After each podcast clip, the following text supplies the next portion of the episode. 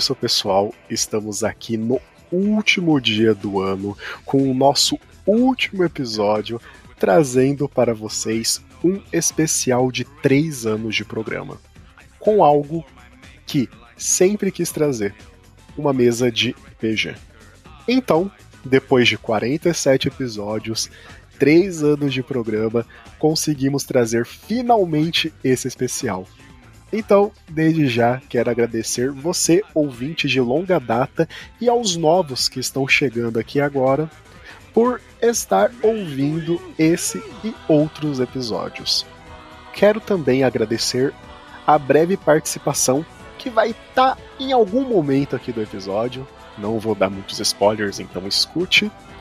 Mas muito obrigado pela participação, por mais que pequena. Nessa reta final eu inventei fazer um monte de doideira, inventei moda, chamei gente, não deu certo. Nos 45 do segundo tempo tive uma salvação. Então, muito obrigado, Lê, por ter ajudado e por ter emprestado a sua voz para esse especial. E a nossa mesa, ela vai estar tá sempre à disposição e aberta caso você queira participar. Valeu de coração, viu? E quem é a voz a qual conversa aqui com vocês aqui agora? Prazer, eu sou o Vilger, apresentador, host desse podcast e nessa noite, dia ou tarde, no horário que vocês estiverem ouvindo, eu serei o mestre dessa campanha mesa com participantes maravilhosos. Agora eu vou deixar o espaço aberto para os participantes e jogadores dessa campanha, que, em boa parte, já foram participantes de algum episódio desse podcast maravilhoso. Saudações, povos livres. Aqui quem vos fala é o Datenovski, ou, nesse caso, Michael Myers. Sim, eu sou um assassino procurado. Brincadeira. Não. Michael Myers é um adolescente de 19 anos, treinado a vida inteira para ser o soldado perfeito. E agora vai enfrentar o seu maior desafio.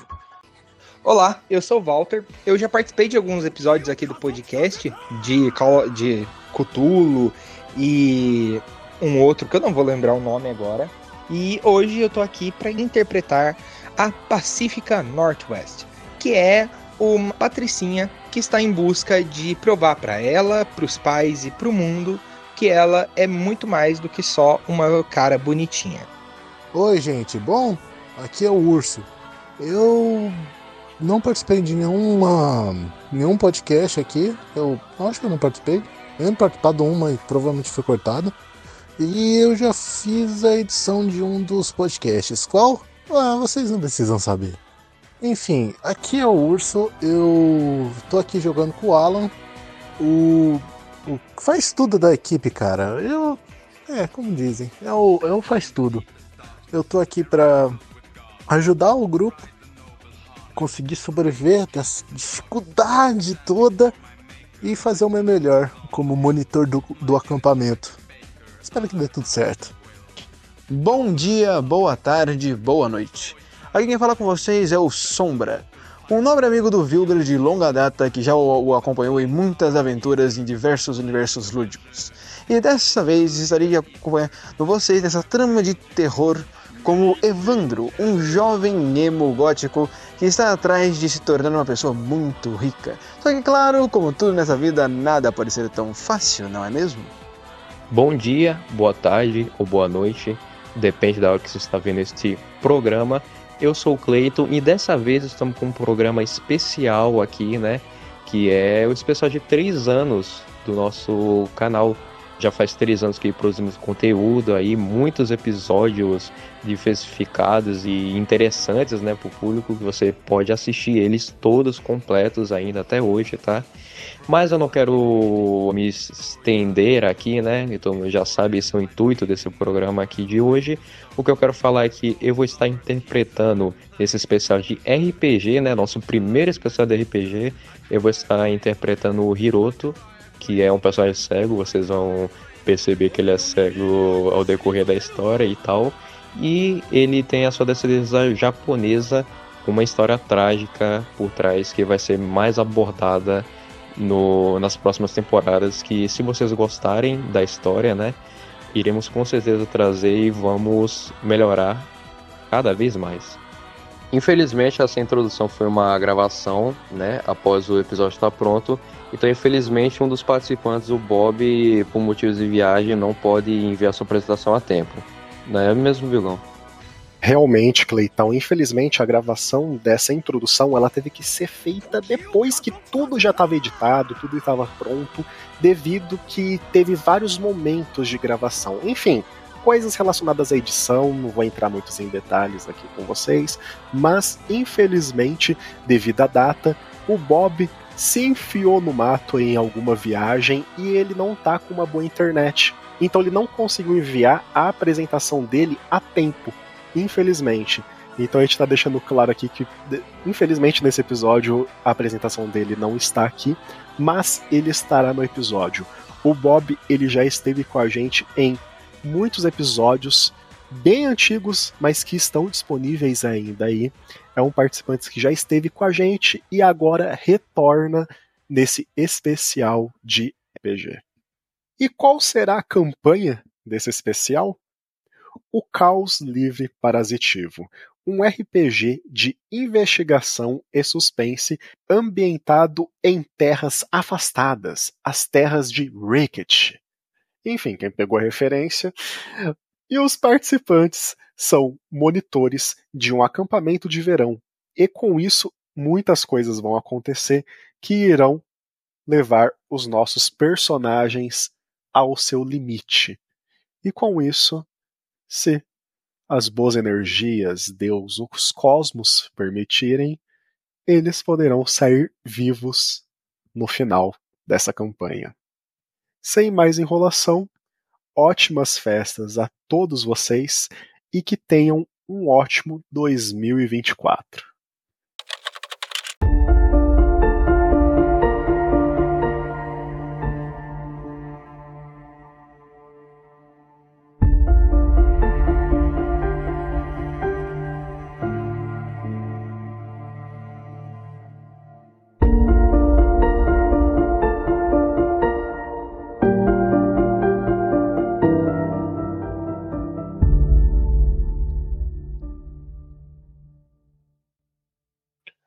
As terras de Rakit, elas foram adquiridas em 2010 em um leilão para quitar dívidas que a terra possuía nas décadas anteriores. Adquirida por investidores e passada para uma empresa de turismo em 2012 a 2015, Rakit Quarry foi criada com o objetivo trazer um acampamento rústico com diversas brincadeiras e aventuras ao público infantil barra adolescente. Vocês, pelo menos uma parte de vocês, são jovens que já estão a terminar os seus estudos e irem para a faculdade. E estão em mais uma férias barra serviço como monitores nesse acampamento de Wreckage. Será um grande ano para vocês, afinal tem muitas expectativas para a preparação do futuro de vocês, muitos problemas também de cada um pessoal e também uma certa ansiedade. Afinal, vai ser a edição mais populosa desse acampamento. Nisso, todos vocês, pelo menos, tiveram um contato é, frequente em algum momento de suas vidas. Vocês tiveram contatos na escola, ou fora da escola, ou até mesmo no serviço do acampamento, caso vocês já tenham ido mais de alguma vez nesse serviço. E com isso, vocês estão agora no ônibus. No ônibus para o caminho do acampamento. É um ônibus escolar, só que já bem avariado. Ele é um ônibus que foi um pouco judiado pelo tempo. Vocês percebem pela direção dura que o motorista está tendo com esse veículo. O ônibus ele está lotado de crianças que ficam focadas mais na parte da frente do ônibus. Então ficam meio que indo e vindo, brincando, fazendo uma espécie de algazarra também. Às vezes fazem cantigas. Nisso, um ou outro monitor que vocês não têm tanto contato, eles ficam ali na frente, meio que cuidando dessa situação, para que essas crianças se mantenham o mais próxima possíveis do, dos assentos e coloquem os cintos, mas eles estão tendo esse certo problema. Vocês optam por descansar a viagem inteira, por querendo ou não já saber como que é a rotina e por já saberem que vai ser um serviço bem desgastante a hora que vocês chegarem. Já estão um pouco acostumados com isso. Tirando você, Pacífica, que querendo ou não é sua primeira vez e você tá cagando para todo mundo e para todos. Então você realmente tá dormindo só por literalmente um dane-se. Você não liga Ah, e você tá dormindo. não aguento esse chacoalhar do ônibus. Com isso, Hiroto. Você sente que tem algo gélido passando em seu rosto. Ei! Que merda é essa? Passa a mão assim, batendo, e você percebe que você acertou algo que possa ser uma caneta ou uma canetinha. E você escuta umas risadinhas infantis que, pelos passos, começa a ir mais pra frente do ônibus. E você vê que o teu rosto meio que, pelo cheiro, tem uma espécie de tinta nele. Nisso, o seu personagem, Evandro, você nota que uma criança tinha rabiscado uma parte da cara do Hiroto e com isso saiu correndo pra frente. Parece que a criança estava querendo desenhar algo falho na cara dele, mas não conseguiu. Isso. Olha só, parece que você já foi batizado pelos pequenos, não é mesmo? Ah, muito engraçado. Se eu descobrir quem foi. Bom, eu vou avisar pros diretores da escola. Que molecada insuportável. Bem, isso é assim. Depois da segunda ou terceira vez, ou você se acostuma, ou você, ou você já vazou fora da- daqui, praticamente. É. Inconveniente eles, não é? Aí eu pego a minha manga né, na minha jaqueta e tento passar pra ver se sai ou é caneta permanente que esses pestinhas aplicarem em mim. Pra sua sorte, aí é uma canetinha que não é permanente. Você não percebe, você só esfrega. E aí você pede meio que um suporte para o Evandro, para ele falar para você se tá ou não a mancha ali. Ele indica para você que a mancha tá tudo bem, é é só uma canetinha mesmo, que sai com uma água, um esfregãozinho, um cuspe, o que seja. E aí você tá mais agora tranquilo, porém, agora você tá acordado. Você tá mais. É, como que eu posso dizer? Mais perceptível às coisas que estão ocorrendo aí. Certo.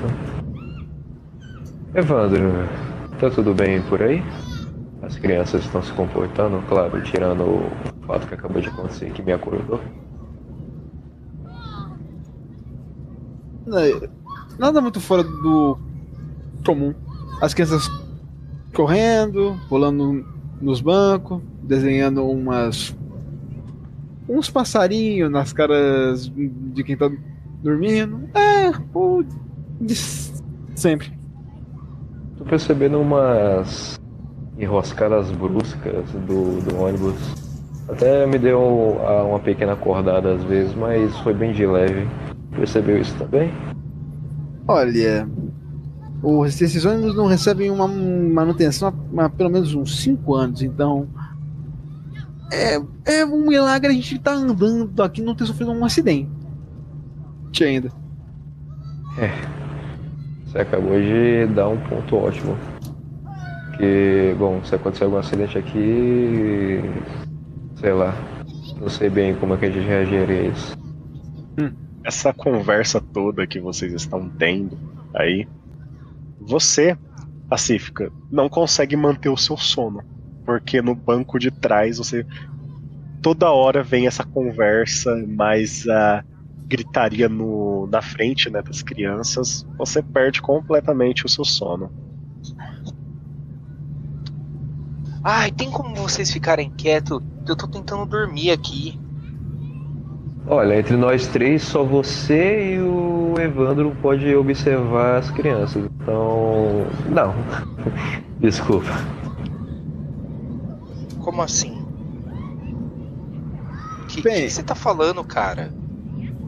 Bem, é, ele tá com uns passarinhos pintados na cara, né? então se ele for tirar isso, sobra pra mim pra você ficar olhando os pentelhos. Então. Eu juro pra você que eu não entendi nada do que vocês estão falando. Garoto, aqui você veio. Aqui. Eu vim aqui fazer a mesma coisa que vocês: trabalhar e tentar passar esse verão infernal com as crianças.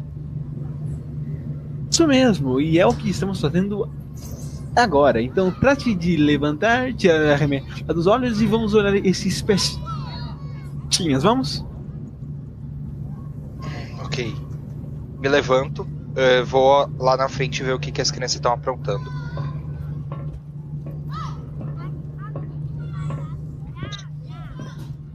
Olha, tá vendo isso aqui, ó? Isso aqui é uma revista que eu peguei do meu pai.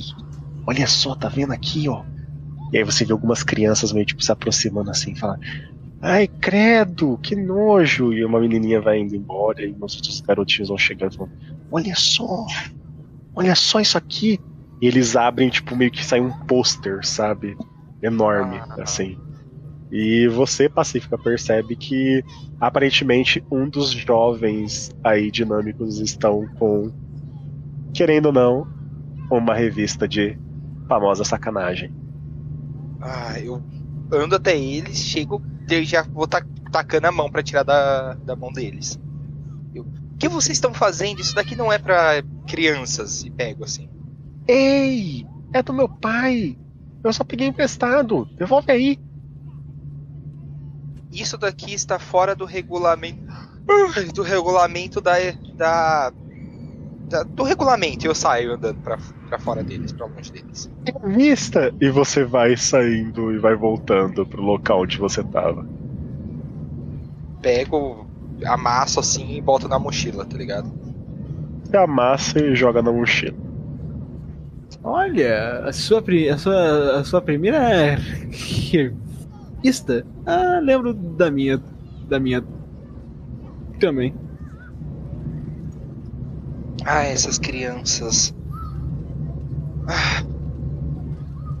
Como que um pai consegue largar essas coisas jogadas assim pra que ela consiga pegar?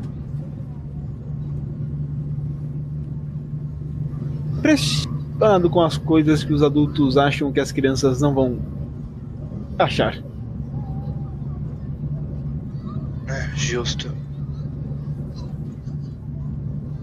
É, algum de vocês já trabalhou aqui alguma vez?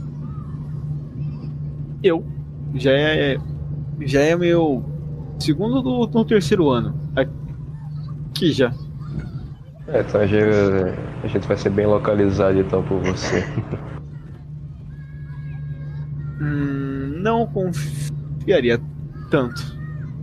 Sabe, eu não sou encarregado das tarefas mais complicadas, se é que você me entende.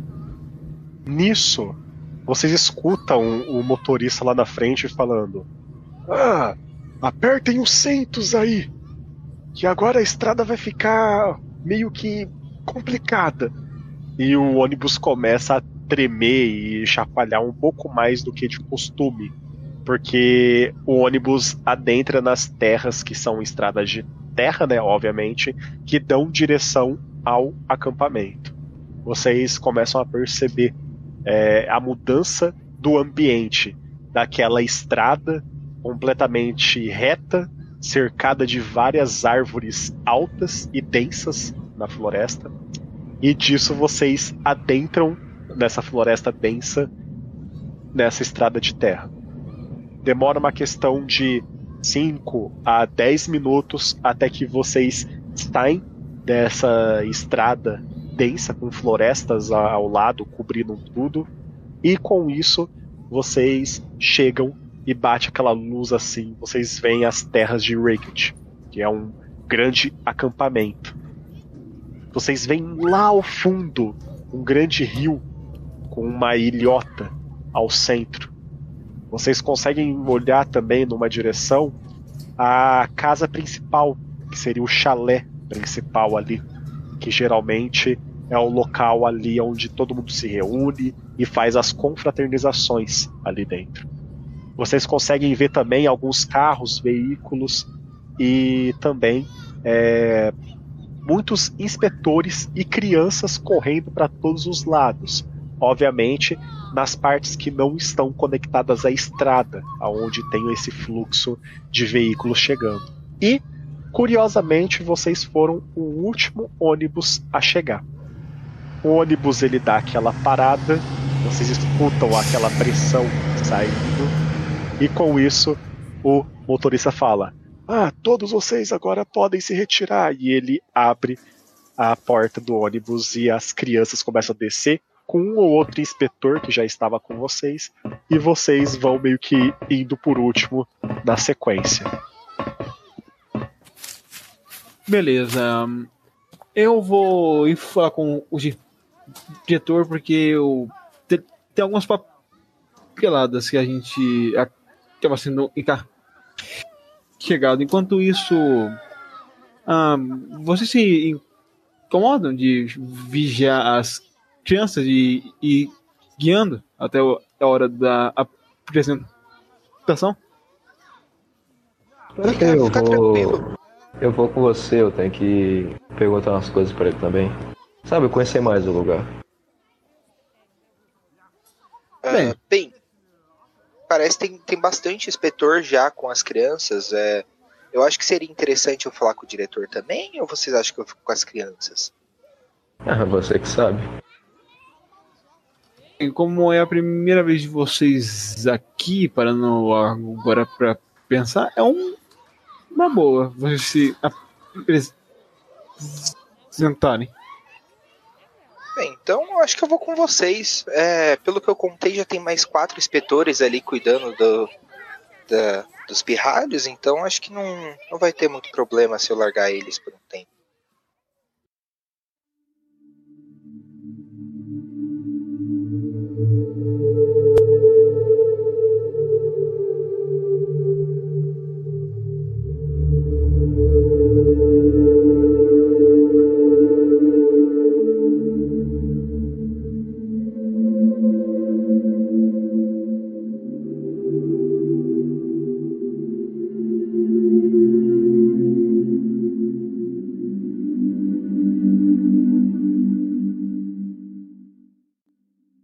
Nisso vocês acabam é, saindo é, desse local, deixam as crianças com os, os coitados dos monitores que ficaram ali.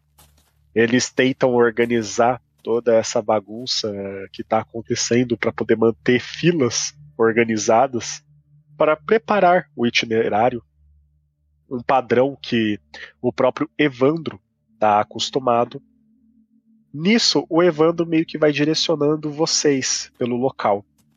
Vocês vão contornando o chalé pela direita. E nisso, vocês vão caminhando por uma área com grama e tal, que tem uma pequena. Sabe um pequeno caminhozinho de terra onde passa pessoas assim andando, mas não é nada meio que feito, sabe? É meio que pelo tempo mesmo vai se formando isso.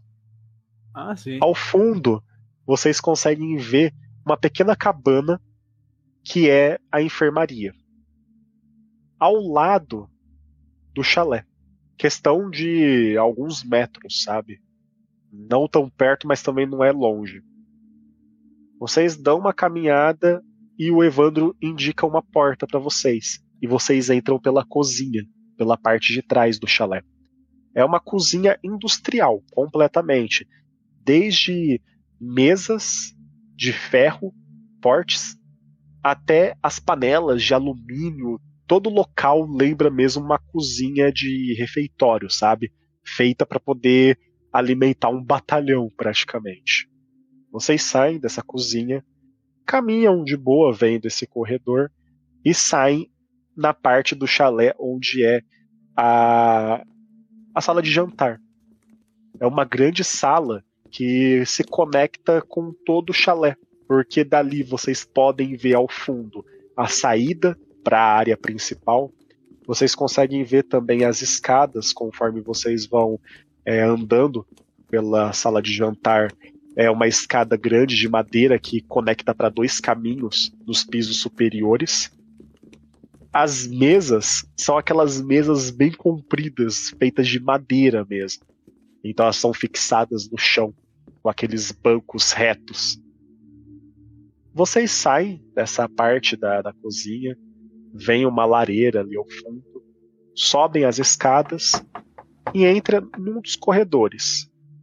Ao fundo, num desses corredores, tem uma porta, que ali é o local onde o diretor do acampamento fica.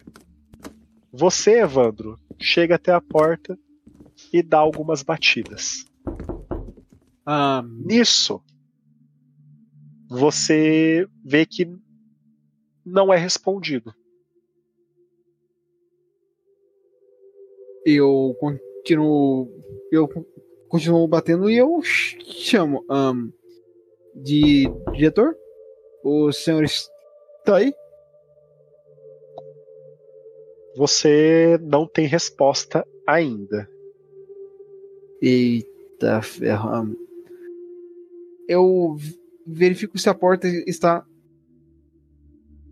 aberta. Ela está aberta, sim. Beleza, eu. Eu giro a maçaneta e eu. Abro.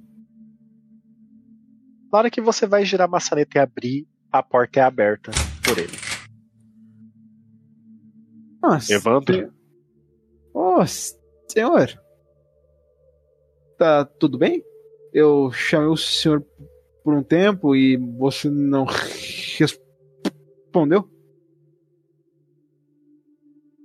Sim, é, eu estava descansando um pouco.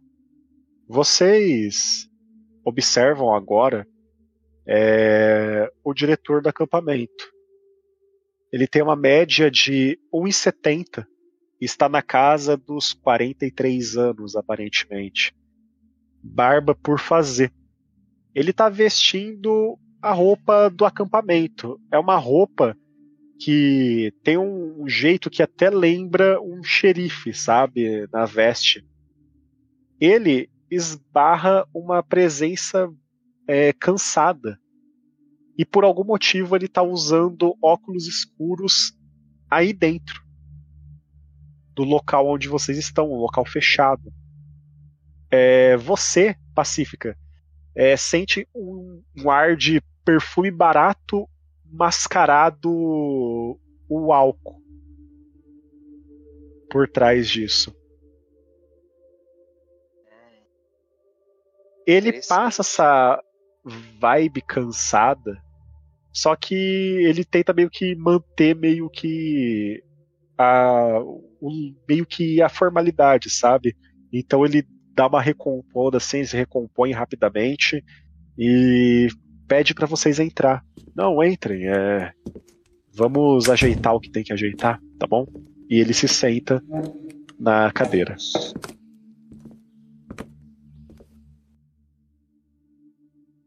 Ah, só um adendo. Qual que é o nome do diretor? O nome do diretor, confirmando para você agora, já que você está há mais tempo no acampamento, é Jack Melville. Melville. Beleza. Ah, Jack, eu vim aqui apresentar os novos dois monitores. Um, quais os. Agora que eu parei pra pensar, qual o nome de vocês dois? Prazer, Jack. Eu sou a Pacífica. Meus pais me mandaram aqui, acho que você deve ter recebido alguma mensagem deles, não é mesmo? Prazer, Ah. senhor Jack. Eu sou o Hiroto. Vim aqui Ah. porque eu tava em busca de algum trabalho e também queria conhecer o lugar. É bem popular, diga-se de passagem. Ah, depois do marketing que a empresa de turismo fez nesse último ano, e agora lotado de crianças, ele dá uma olhada assim, sabe, para a janela lá fora. Bom, é realmente é um local que tá ficando bem popular. Bom, Pelo jeito, o marketing deu certo, então. Sim. É, Bom, Pacífica, seus pais sim entraram em contato comigo e eu fiquei sabendo de sua situação e ele mexe numas papeladas. Ele pega uma aqui e entrega para você. Se você puder dar uma lida, Pacífica, e dar uma acenada, ou eu pego o uniforme para você em breve. Ok, perfeito. É, agora você, Hiroto, é muito interessante é, trazer pessoas com características diferentes para o acampamento. Eu acho que é uma interação boa para as crianças conhecerem e ao mesmo tempo aulas de música é algo que já estava meio que na lista para ser feita. Então uma coisa tá casando com a outra. Então, eu espero Não se preocupe, que. Eu vou cuidar bem delas e prometo não esbarrar em ninguém durante os dias aqui da semana. Sim, é bem impressionante, até se você não se ofender, é, você tendo é, essa deficiência visual e conseguindo lecionar música, ensinar as crianças e ainda andar tão bem assim pelo local que, querendo ou não, infelizmente ele não tem uma certa acessibilidade a mais, afinal, já estava aqui antes do acampamento se formar. Então, é bem legal ver essa sua experiência aqui com a gente. Não se preocupe com nada, senhor Jack. Eu vou me manter bem aqui e prometo que irei lecionar bem as crianças que vieram pra cá. O marketing não vai ser em vão, eu prometo. Ah, sim, é... que bom, que bom é que está tudo ok. E me... esse papel aqui, ele está devidamente dedicado a você, então você vai conseguir lê-lo perfeitamente. E vocês veem que o papelzinho tem vários pontinhos, sabe? Em relevo. E o Hiroto pega esse papel. Ó, personalizado. Me senti até exclusivo, obrigado, senhor Jack. É, assine quando terminar de fazer a leitura.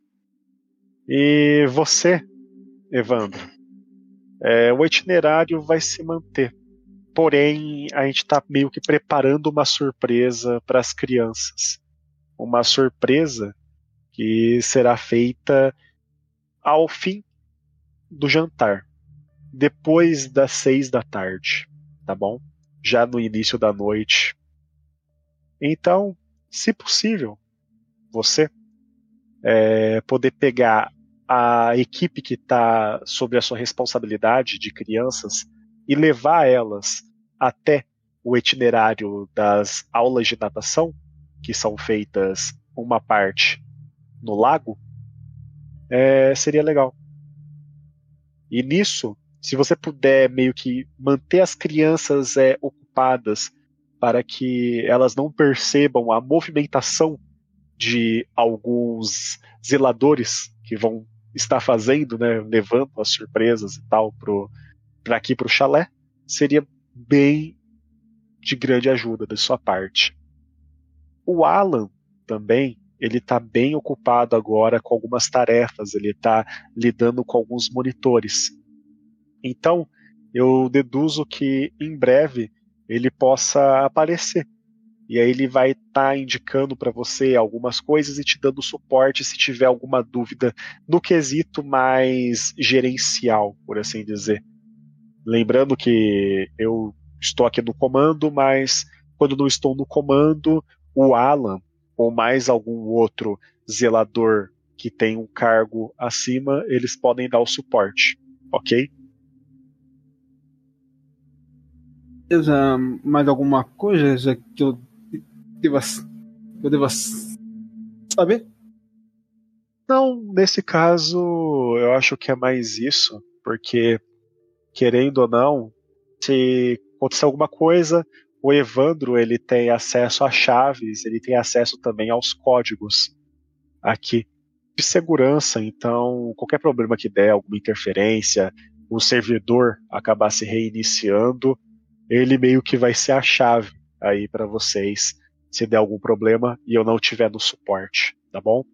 Agora eu vou pegar mais algumas coisas ali ao fundo para vocês, uniforme para Pacífica, um para o Hiroto, e nisso a gente já consegue meio que ficar nos preparativos da surpresa para as crianças que vai ser agora à noite, tá bom?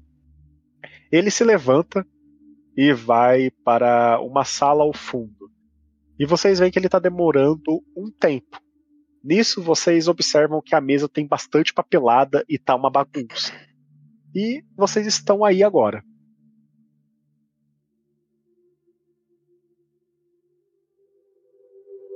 Hum.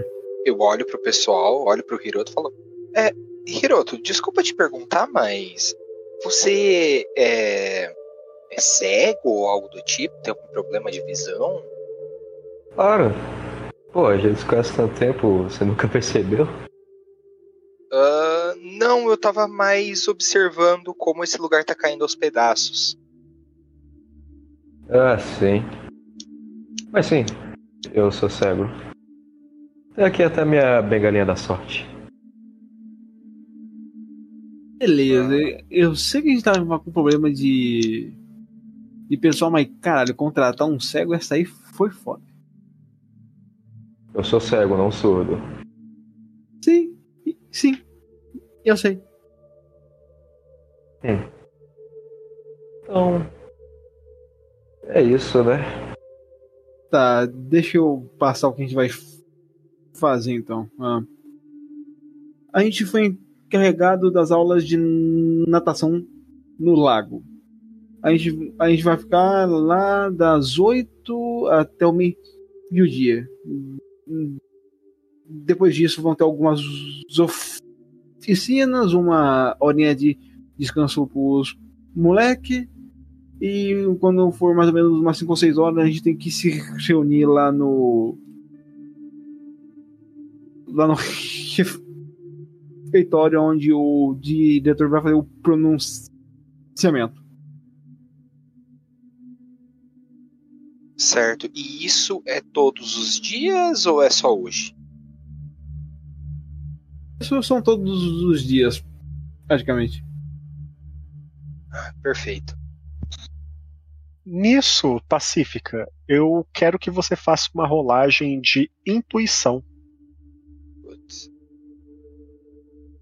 Intuição? Isso, rola o D6 aí. Aí, ó, 6.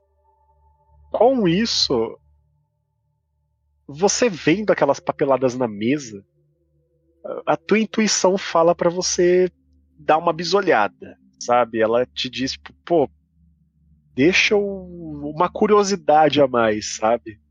Vendo toda essa situação. Bem, eu olho assim ao redor, eu vejo que cara, assim, tá tudo tudo destruído, assim, parece que esse lugar não recebe manutenção faz anos. E eu fico, eu lembro do meu pai falando que ele dava um bom dinheiro para essa instituição para eles continuarem fazendo, entre aspas, bom trabalho que eles fazem. Então eu olho assim em cima da mesa e quero pegar algum papel que me chame a atenção.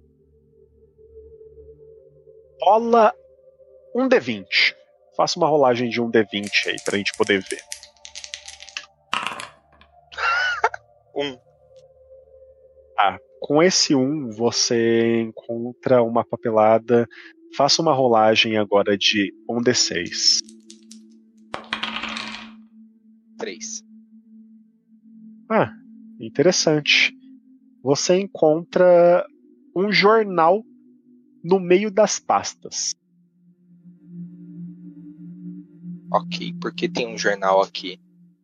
É um jornal antigo, porque você percebe que o papel já está um pouco mais desgastado de uso e com amarelado. Não tem mais aquele jornal de impresso, sabe? Aquele cheiro de impresso recentemente, sabe?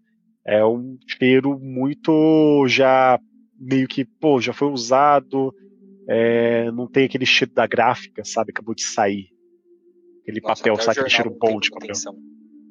Até o jornal não tem manutenção, exatamente. E nisso você encontra essa nota de jornal. É pra. É, posso ler? Você pode guardar para ler depois, junto com o pessoal. Ou se você preferir, você pode ler aí. Porém, eu deixo bem claro aqui como mestre que as pessoas podem ouvir. Principalmente o Jack que tá na sala ao lado. Certo. Ah, eu vou. Tiro meu celular do bolso. Tiro uma foto. Foto. E Poxa, então, já que eu tô deduzo- com o celular aqui, eu tiro uma foto das papeladas que tá em cima da mesa também. Sim, uma foto panorâmica, sabe? Perfeito. Você tira uma foto panorâmica também. E com isso você guarda rapidamente e você escuta os passos do Jack vindo. Ele entrega para você uma camisa, entrega uma camisa para o Hiroto e, bom, é, se precisarem de mais algo, eu tô à disposição. Ou procurem o Alan. Certo. Perfeito. É. Não, nada, nada. Bom, é isso, crianças. Vejo vocês depois. Ele acompanha vocês até a porta e ele fecha a porta.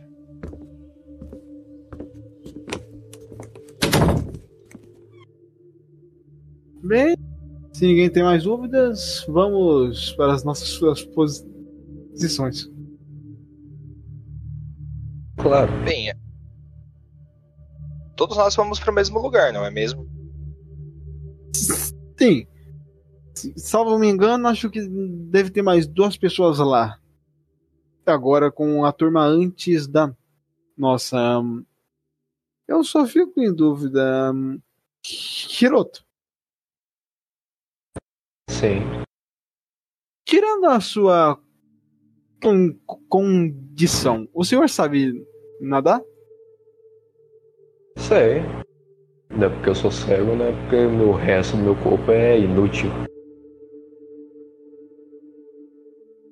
E você, Pacífica, você sabe nadar? Também? Sim, eu sei, eu sei nadar. Eu fiz parte, eu fiz muitas aulas de natação na minha antiga escola. é, e também fiz parte do time de natação por um ano e meio. Bem, se é isso que você diz. E eu sigo o nosso caminho até o lago. Hiroto, faça uma rolagem de perceber. Três. Vantagem? Obrigado. Exatamente.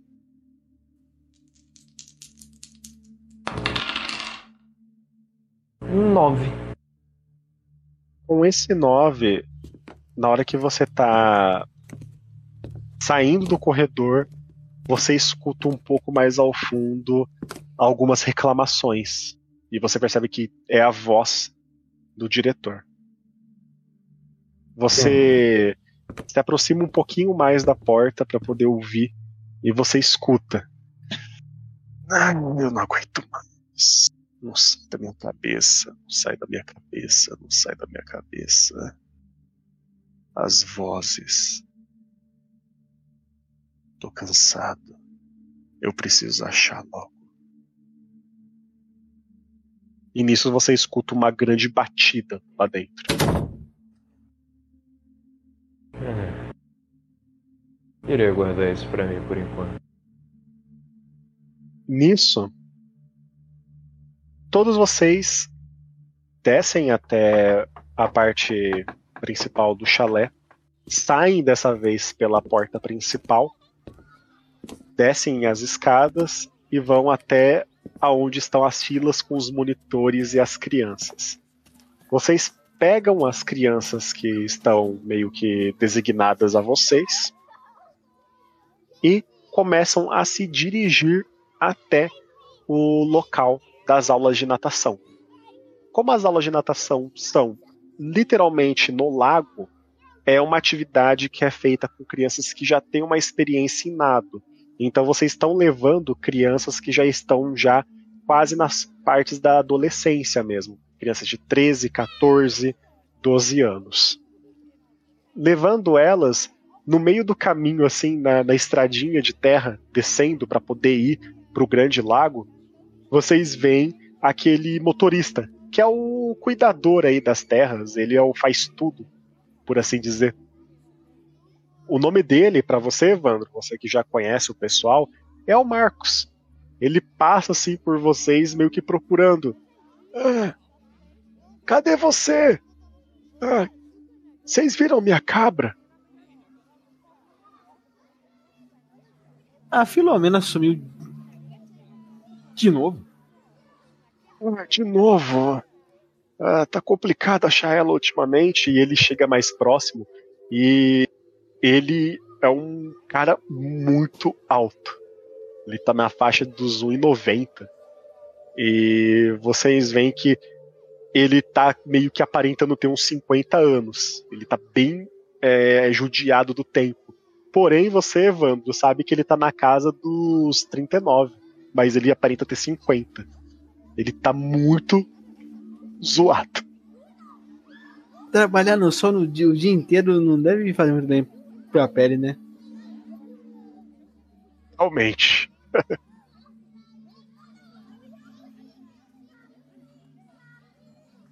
Foi a última vez que você viu ela? Acho que ela acabou indo em direção ao lago novamente. Bom, eu vou acabar procurando ela por mais um tempo aqui e depois eu vou procurar minha cabra por lá. Tá bom? Que coincidência, a gente tá encarregado lá no lago. Ah, eu vou tentar manter o olho aberto. Bom, se você vê a minha cabra por lá, dá uma segurada nela, amarra ela em algum, alguma pilastra lá do pier, que eu pego ela depois. É. Mais alguma coisa? Não, só isso, só. Eu vou continuar procurando ela aqui. Obrigado, Evandro. Só que agradeço e toma, e toma cuidado com o sol. Um pouco. Pode deixar. E ele ajeita a boininha dele assim e continua caminhando por aí procurando a cabra dele. Bem, para você, bem, para vocês que não conhecem, esse é o Marcos. Ele é o responsável por deixar esse lugar funcional. E mesmo que não aparente, ele só tem uns 37, 38 anos. Até ele não tem manutenção aqui. Ou. Não diria que é bem não ter manutenção, é que. Autocuidado. Não, não é bem isso, é porque a ideia desse lugar é ter uma aparência rústica, entende? Sabe? Ser um lugar ligado à natureza, sabe? As coisas mais simples. E por alguma razão, os homens acham que essa estética, sabe? Desgastada e um pouco cuidada seria um charme interessante, mas. Sinceramente, Olha, eu tenho as minhas dúvidas. Não acho que você fazer algo parecer ser rústico acabe daquela maneira. Uh, ah, para mim é descuidado puro. Tem muitas outras formas de você fazer um lugar ficar rústico sem o chão ficar rangendo a cada passo, sabe? Sim, você não pode negar que tem um charme. Ministro, não? Não sei se charme é a palavra que eu usaria. Mas não posso negar, realmente é bonitinho. Nisso, vocês chegam até o pier que ele é literalmente tem a parte que vocês estão agora e tem escadas para subir e sobem até uma grande estrutura ali que vocês conseguem ver o lago e tal. Alguns é, alguns monitores ficam ali observando as crianças e entrando em contato com os monitores lá embaixo por rádio para ter uma boa proteção para as crianças aqui. Vocês veem que alguns monitores meio que abordam vocês assim. Opa, Evandro. Opa! Bom, é, eu cuido agora das crianças e na parte do treino de mergulho, que vai ser mais ali, ele aponta para um local ali que é mais afastado, tem até um deckzinho para poder andar. Bom, na parte do mergulho vocês cuidam, pode ser? Sim, um, só antes de começar, algum, alguma coisa que a gente deva saber? Algum ocorrido, algum, um, algum aviso que possam ter esquecido de dar, de dar pra gente? Algumas crianças meio que ficaram assustadas por fazer aula de mergulho, é? Uma última vez até reclamaram de pesadelos por só meio que ter contato com o lago, mas coisa de criança. Bom, é, o próprio Alan, ele tá chegando ali, ó. Ele tá agora no horário dele de descanso, então possivelmente ele vai ficar com vocês e depois vai dar o suporte. Se você quiser, podem dar uma nadada, até bom dar uma mergulhada, ver se tem alguma coisa é, meio que presa ali no deck que pode machucar as crianças ou não. Dá aquela checagem, e qualquer coisa você pode chamar a gente, a gente vai estar tá bem ali ao fundo ali. Inclusive, o próprio Carlinho, ele tá com uma pegadinha ali para fazer com as crianças que vai ser bem engraçado, mas daqui a pouco você vai ver. Fazer aquela coisa do tubarão de novo, né? Não, não, dessa vez vai ser crocodilo. Porque agora as crianças estão espertas o suficiente para saber que não tem tubarão aqui. maluco. A última vez que a gente fez isso, um moleque subiu na árvore e a gente levou mais de seis horas para descer um feliz. Ah, agora a gente tem a motosserra ali, a gente corta a árvore, qualquer coisa. Caralho, sério. O que, que você tem na cabeça, viado? É um sarcasmo, cara, fica de boa. Vou levar as crianças aqui, ok? É daqui uh, aquele vídeo que super popular que da criança subindo na árvore em menos tipo de 6 segundos? Com certeza. E ele dá uma piscadelinha para você. Ah, até eu é, soube desse vídeo, claro, só a descrição, obviamente. Ah, verdade, agora eu reparei. Nossa, é aqui mesmo. Ah, enfim, quem sabe viraliza mais um vídeo daqui, né? eu esfregar a mão e falar, esperamos que não, né? Bom, venham comigo, crianças. Vocês não ouviram nada. E ele vai levando as crianças e adolescentes lá para a aula de natação junto com outros monitores ao fundo. Nisso, vocês vão para quase meio que não para ir até o o pierzinho ali, o deckzinho até o final ali para poder olhar já o lago e tal. Vocês estão meio que, meio que na entrada, sabe, pra poder seguir essa passarela, por assim dizer. Nisso, vocês veem o Alan ao fundo chegando. É, ele parece bem cansado, sabe? Parece que ele trabalhou bastante é, antes de vocês chegarem. Nisso, ele chega e te cumprimenta, Evandro. Eu estendo minha mão assim pra você, pra pessoa da minha frente, pra cumprimentar e falo: ah, Como ele já deve ter dito, meu nome é Alan. Eu vim aqui pra tomar conta de vocês na minha hora de descanso. Aí eu assim pro lado: Caralho, de novo, velho. Aí volta de novo pra você. Nisso, você, Evandro, é, você, por mais que já tenha trabalhado aqui há um outro ano no acampamento, o, o, Alan ele é tão ocupado que em boa parte ele só se relaciona ou fica com contato com os monitores que realmente estão encabeçados no comando lá de cima, junto com o Jack. Então, tecnicamente, ele meio que talvez nem tenha se lembrado de você. Alan, a lenda urbana do acampamento, não é que o senhor existe? A lenda urbana? Sim, porque todo mundo escutou falar de você, mas ninguém nunca te viu praticamente. Ah, é que eu, tô sempre tô, eu sempre tô ocupado. Eu tenho que lidar com coisas aqui, coisas ali, consertar coisa aqui e lá.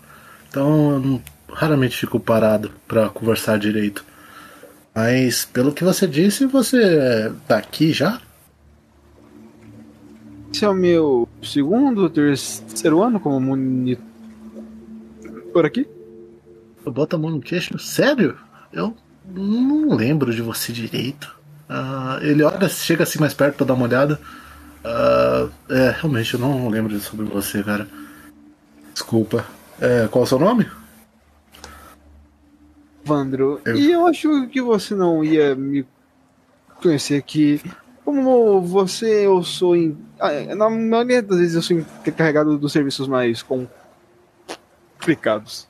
Será que você me entende? Ah, sim, eu, eu confirmo essa cabeça. Sim, sim, eu entendo o que você está falando, realmente. Mas de qualquer forma, me disseram para vir aqui na minha hora vaga. Do que vocês estão precisando exatamente? Ah, sim, ah, os outros dois monitores pediram pra gente dar uma olhada no Pier, que parece que ele tá um pouco danificado. E a gente tem que dar uma olhada, sabe? Pra ver se não tem nada que possa acabar machucando. Pier? Alguém. Sim. Ah, não, sem problema. É, a gente precisa lá ver se parece que tem algum, algum problema nele. É, vamos. Tipo assim, já vai pegando, tipo, botando a mão assim na, na, nas coisinhas dele. Só espero que não esteja dando aquele mesmo problema de antes. Nisso, eu quero que Pacífica, Hiroto façam uma rolagem de intuir. A famosa intuição de vocês. Oito. Ó. Oh. Bom, você, Hiroto, até dá aquela vontade, pô, a brisa, o tempo calmo de dar uma olhada no pé, sabe? Pô, vou molhar o pé aqui um pouco, sentar no pier, ficar de boa. Mas você, Pacífica, por algum motivo você tem uma vontade é muito urgente de, pô, vou nadar, vou dar um mergulho. Nossa, que saudade de dar um mergulho assim num lago, num rio. É, eu acho que eu vou entrar, viu, gente? É, vocês precisam da minha ajuda para ver alguma coisa? Ah, melhor, eu posso dar uma olhada se tá tudo bem por debaixo do pier. Eu olho assim para ele. Uh, uma coisa, mestre, é, é, proibido ele nadar naquele, naquela região? Ou não? Só para mim confirmar. Não. Monitores não tem proibição ali. E aí é uma área de natação. Então as crianças treinam mais no raso.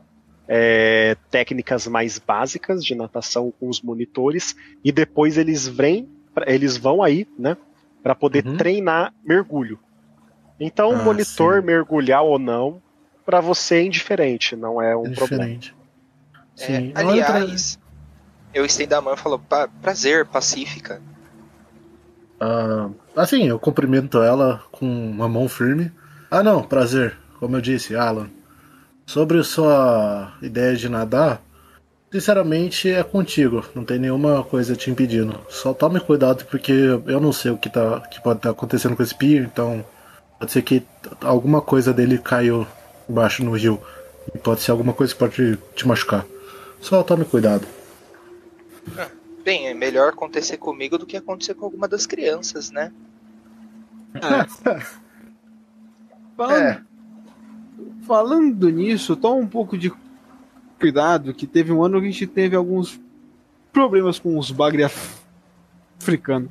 Se eu não me engano, eles tinham feito um ninho embaixo, embaixo do pier. Ah, sim, eu lembro disso. Nossa, deu muito trabalho lidar com isso. Realmente, ele tem um bom ponto. Bem, então só vou tomar um dobro de cuidado e vou lá. Aí Eu tiro assim a, a camisa, deixo no chão em algum lugar com grama pra não sujar e vou dar um tipum. Pera, você Já vai. que você deixou claro o Tibum, eu quero que você faça uma rolagem de movimentação, fazendo um favor. Caralho, velho. Né? isso pra mim, cara. Não pede. É, Esse cara, sim. você deixou claro o Tibum, né? Não, não, mas você não né? prefere só ir que eu não passei? Acho que é mais fácil. Não, vamos ver a rolagem. Quatro. Quatro. Foi, foi fazer uma bala, uma bala de canhão que quebrou o cox. Você corre pelo pier, numa corrida em disparada. Nessa Ah, corrida em disparada, você acaba meio que se descontrolando no jeito que você corre e acaba meio que correndo em cima do Hiroto que estava com os pés na água. Caralho, velho. Os dois vão de encontrão e caem na água. Olha assim, caralho. Que merda foi essa? Perdão, escorreguei! Tá Acho bem. que alguém passou no- cera no, no, no pier. Fala sério. Haja como um O adulto. seu óculos afundou no nas águas, Hiroto. Eu tô dentro da água ou eu só tomei um. Um chega Não. pra lá? Você tá dentro da água junto com a Pacífica e o seu óculos começa a afundar na água e você não percebe isso. A Pacífica percebe. Vou tentar pegar o óculos dele. Tá afundando um pouco mais. Você vai ter que dar um mergulho pra poder pegar. Se você pedir mais uma rolagem de movimentação, eu choro. Não, pô. tá buscar, nadando. pô. Pô, buscar, cara. Não, precisa nem buscar, é só dar um mergulho aí. Você dá um mergulho e tenta procurar. Dou um mergulho e tento procurar, então, cara. Repare Beleza. na palavra tem. Abro o olho debaixo da água. As águas, curiosamente, elas são bem escuras e esverdeadas. Quase ao ponto de ser literalmente aquilo que vocês sabem que não é, mas é ao mesmo tempo, sabe? Tipo, pô, um lago negro, um mar negro, sabe? Tipo, pô, tá tudo bem turvo pra vocês. Deve ter chovido E- recentemente. Possivelmente. E nisso você tenta localizar o óculos e ele tá afundando um pouco mais e você tá procurando ele e seguindo na direção dele. Nisso, Hiroto, você ainda está na água e você, Evandro e Alan estão meio que na ponta já do pier vendo essa cena. É, Precisa de alguma ajuda? Ou você vai ficar aí boiando? Ah, por favor, pode me ajudar aqui? Eu estendo a minha mão. Ele fica só tipo parado. e tipo. sem reação pra você. Ah, caralho, é, é cego, verdade. Ah. Segue a minha voz, eu tô com a minha mão estendida. Ah, sim. Obrigado pelo aviso. Aí eu estendo a mão em direção à voz dele. Nisso você sobe. Você tá todo encharcado agora, sua jaqueta, sua roupa, tá toda zoada já de água. Ah, droga. Camisa nova que eu acabei de ver. Só uma questão de curiosidade, como são os olhos dele?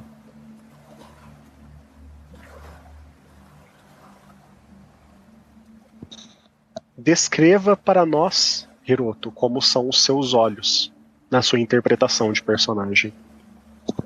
São totalmente brancos. Que nem uma pessoa cega quando nasce, tá ligado? Quando nasce cega, teria esses mesmos olhos. Então, a pupila é branca. Enfim. Sem nenhuma peculiaridade. Não. Então, ah, Bem, ahn, a sua. Você tá com a sua bengala? Ou ela afundou junto do óculos? Ah, sim. Tá aqui no meu bolso. Essa eu não perco nunca. Fala Nisso, Bem- fala nisso, enquanto eles estão, tipo, se ajudando, assim, a levantar, eu tava, assim, olhando no pier, já, tipo, verificando, aí eu vejo, tipo, os caras conversando, só que eu vejo a Pac- a Pacífica, dela. Sim, que, que, que tem ela? Ah, ela caiu junto com ele, não é mesmo? Ela lá no fundo ainda? E faz Não, um minuto é- e vinte que ela não Um voltou minuto lá. e vinte? Caralho. Você é Caralho! muito. Você é muito do timing, sabe? Tipo, você tem um relógio, você tem esse controle, você gosta de ter o controle de tudo nas ações da sua vida. Você calcula muitas coisas. Você é um bom organizador. Por isso que você Caralho. tá nessa posição agora. E nisso, quando você fala cadê a Pacífica e tal, você dá uma checada, você se descuidou do relógio pela primeira vez em muito tempo. E você olha, 1 minuto e 20. E a Pacífica não voltou. Cara, na mesma hora, quando eles estão levantando assim, eu já pulo lá pra dentro, tipo, não de cabeça, mas eu pulo pra descer assim, falo, ah, já tá mais de um minuto lá embaixo, não tá certo isso. Ele pula assim, se joga. Vou, eu vou dar uma olhada lá dentro. Se eu não aparecer em 30 segundos, chame alguém. Caralho. Pera, começo pera, a afundar. Aí eu começo Ah. a afundar assim. Puta que pariu. Nisso, Pacífica, você está atrás do óculos. Você continua afundando e a cada braçada você tenta passar a mão e vai meio que bater no dedinho, sabe, na parte metálica do óculos. Até que você consegue pegar. Pego o óculos, coloco na cara assim pra voltar à superfície.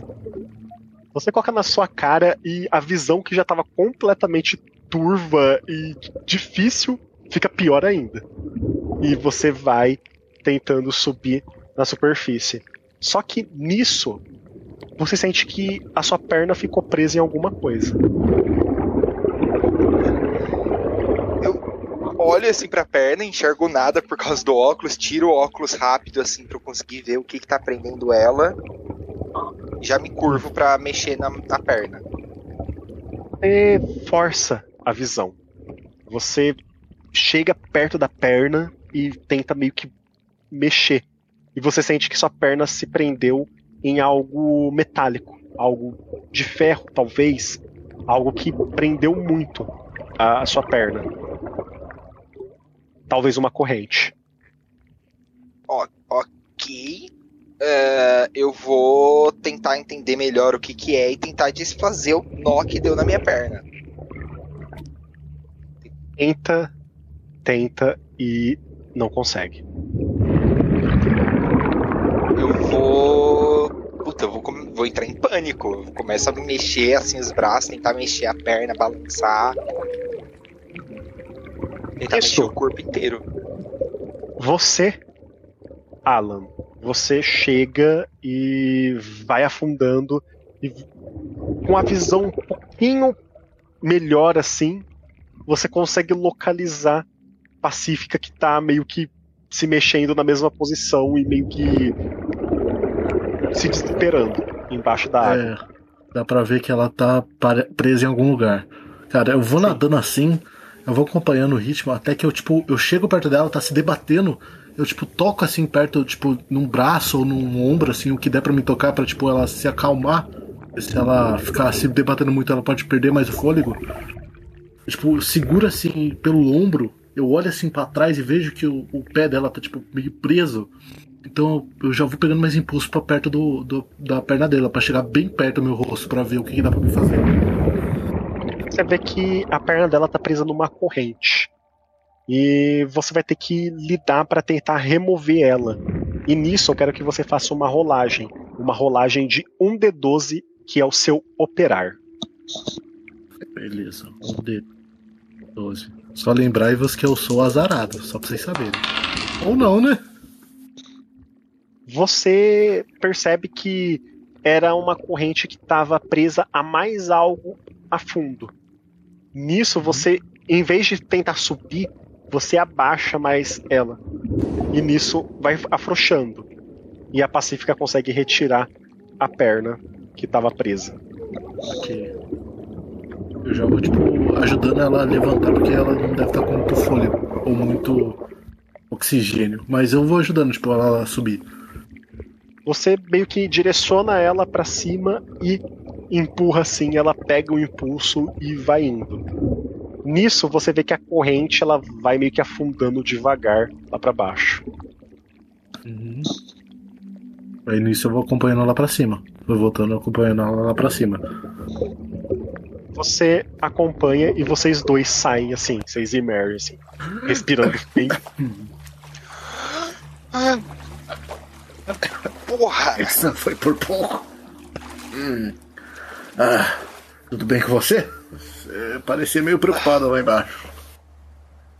Claro que eu tava meio preocupada. Eu prendi a perna. É, foi por isso que eu disse pra. Foi por isso que eu disse pra tomar cuidado aqui embaixo. Imagina se estivesse sozinha. Seria de vez pra você. Mas, mas tudo bem, só vamos sair daqui, cara. Tipo, eu vou tipo, chegando perto da, da beirada pra subir. Nisso vocês sobem até o pier novamente. Ah, Hiroto, toma aqui o seu. ah, seu óculos. Ah, obrigado. Ah, Nossa, você parece exausta. Aconteceu alguma coisa? Além de Ai, você ter ficado quase dois minutos embaixo d'água. Ah, aconteceu. É. Dois minutos. Tá, calma. É, eu prendi a perna no. Ai, prendi a perna no. Uma corrente de alguma coisa que tá lá embaixo e. Ai, se não fosse o Alan, eu nem sei o que teria acontecido. Ai. Ah, Uma muito obrigado? Alan. Sem, É uma sem corrente. problema. Isso é normal Sem por aqui problema. ter correntes embaixo do, do lago? Eu olho assim pra ele. Mestre, teve alguma coisa de correntes no passado? É tipo algo novo. Não, nada sobre correntes e no protocolo do manual do acampamento, qualquer objeto estranho dentro do lago deve ser removido pelo inspetor encarregado do local ou o com maior autoridade. Cara, eu olho assim, eu olho assim pra ele, tipo, penso um pouquinho sobre, falo, ah, ah, não, não, nunca tivemos casos de correntes aqui, mas agradeço, você me lembrou, eu, eu preciso voltar lá pra baixo pra tirar isso. Só que, eu- E, bom, se a Pacífica mergulhou um pouco só pra pegar meu óculos, imagino que as crianças podem fazer mesmo, sei lá, com a supervisão da gente. esse é, Então, esse é um bom ponto. Isso é um ótimo ponto, só que uma coisa que eu achei um pouco estranha. É, aí, mestre, você me corrige. É muito mais fundo do que deveria ser, correto? Aparentemente, sim. É bem mais fundo. Porque se você prendeu o seu pé na corrente e mesmo assim tem mais coisa lá embaixo, esse lago ele é muito mais fundo do que deveria. Ok. Uh, eu olho assim, eu vou tipo acalmando um pouco, eu viro assim, uh, Evandro, eu acho melhor a gente preocupar com o Pia um pouco depois. A nossa prioridade agora é tirar essa corrente daqui de baixo. Pode ser muito perigosa. Você pode ir lá dentro e buscar as ferramentas para tirar? É... Mestre, nisso que, Diga. tipo, nisso que o Alan se jogou na água para buscar Pacífica, quanto tempo passou? Ah, uns 30 segundos mais ou menos. Foi bem rápido dessa vez. Ah, tá. Hum, beleza, mas.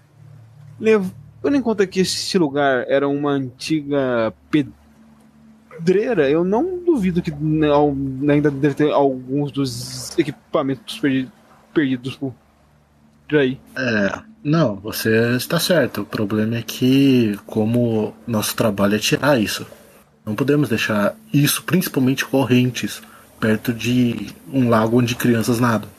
Então, por isso, precisamos tirar. Você pode Sim, buscar o... lá as ferramentas? Não. Beleza, eu só. Eu só achei estranho o tempo que ela ficou lá embaixo. Ah, Isso eu sou. É um bom ponto. Porque, tipo. No. Cara, mesmo um, sabe, um, um, um nadador olímpico ele aguenta no máximo, acho que uns dois ou três minutos forçando. Quanto ah, tempo eu fiquei? Então, você ficou. Você ficou praticamente quase dois minutos lá embaixo.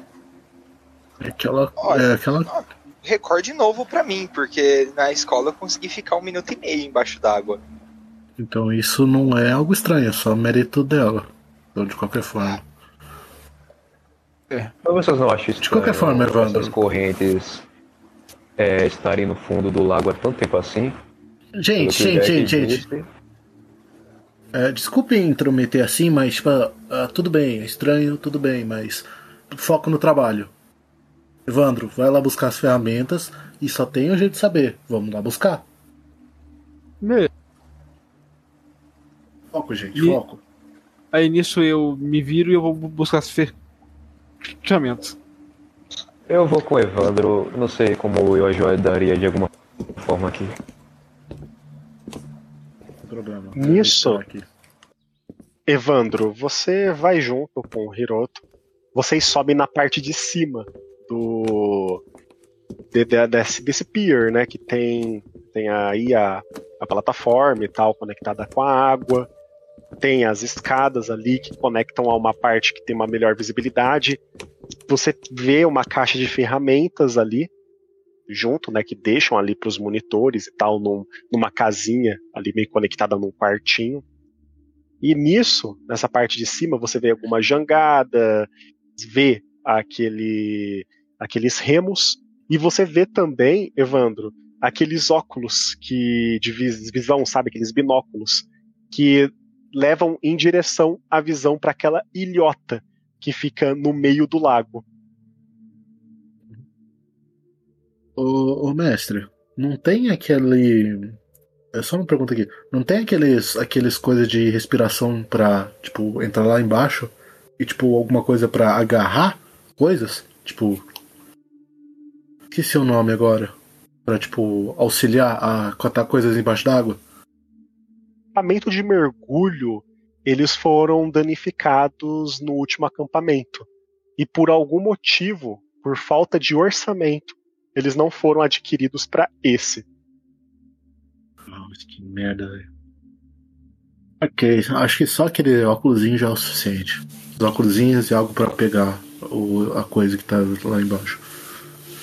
Evandro, você irá olhar no, no binóculo ali, a ilha? Você vai sair daí? O que, que você pretende fazer?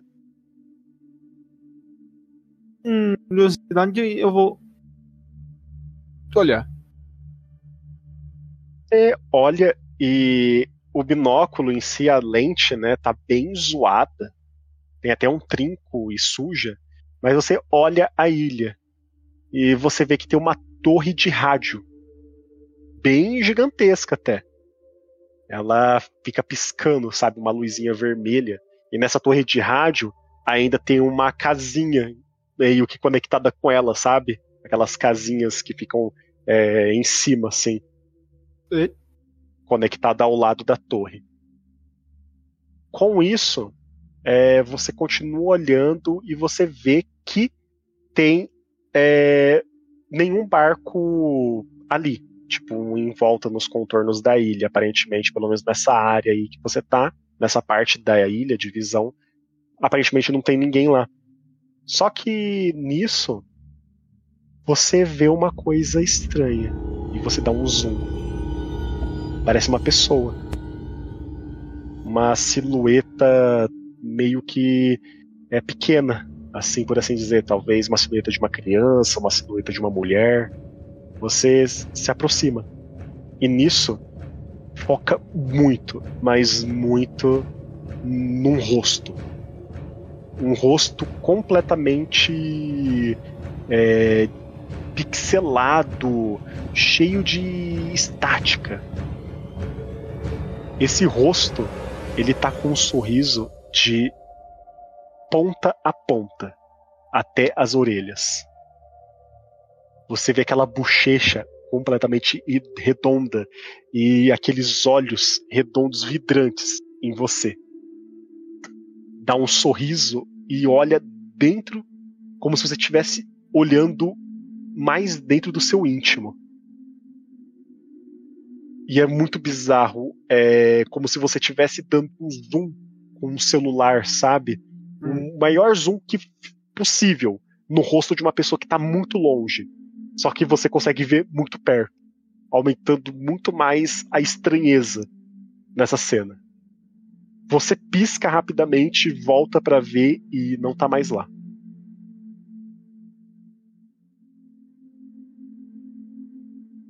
Saio, tipo, dou uma limpada nos meus olhos, sabe? Porque eu penso, tá, eu, devo, eu, eu posso estar cansado da viagem do ônibus. Eu dou uma limpada na lente da, do binóculo e eu olho de novo. Nada.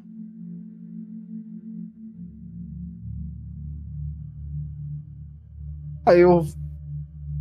Eu sa... tipo, eu fico um pouco pensativo. Finjo que nada aconteceu. Sabe, vou fingir que por enquanto nada aconteceu. Volto por, por Hiroto e eu pergunto: ah, E aí, achou as ferramentas? Tô dando uma procurada. Meio difícil, mas. Bom. Quero daqui ficar parado sem ajudar vocês. E nisso eu vou ajudar o Hiroto achar as ferramentas. Encontra mais facilmente do que o Hiroto. Está numa bancada de cima.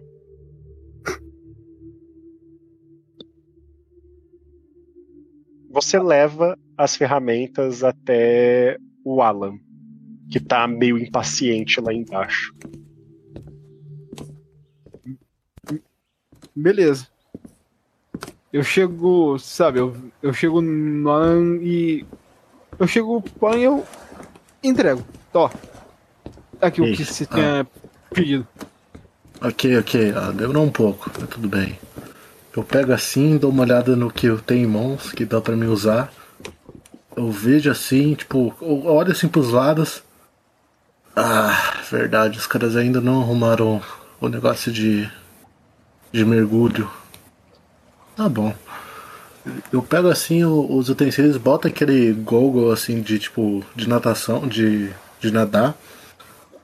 Tipo, eu boto assim na testa por enquanto. Olha, sinceramente eu acho que pode ser uma má ideia eu ir sozinho. Evandro, você é um bom mergulhador?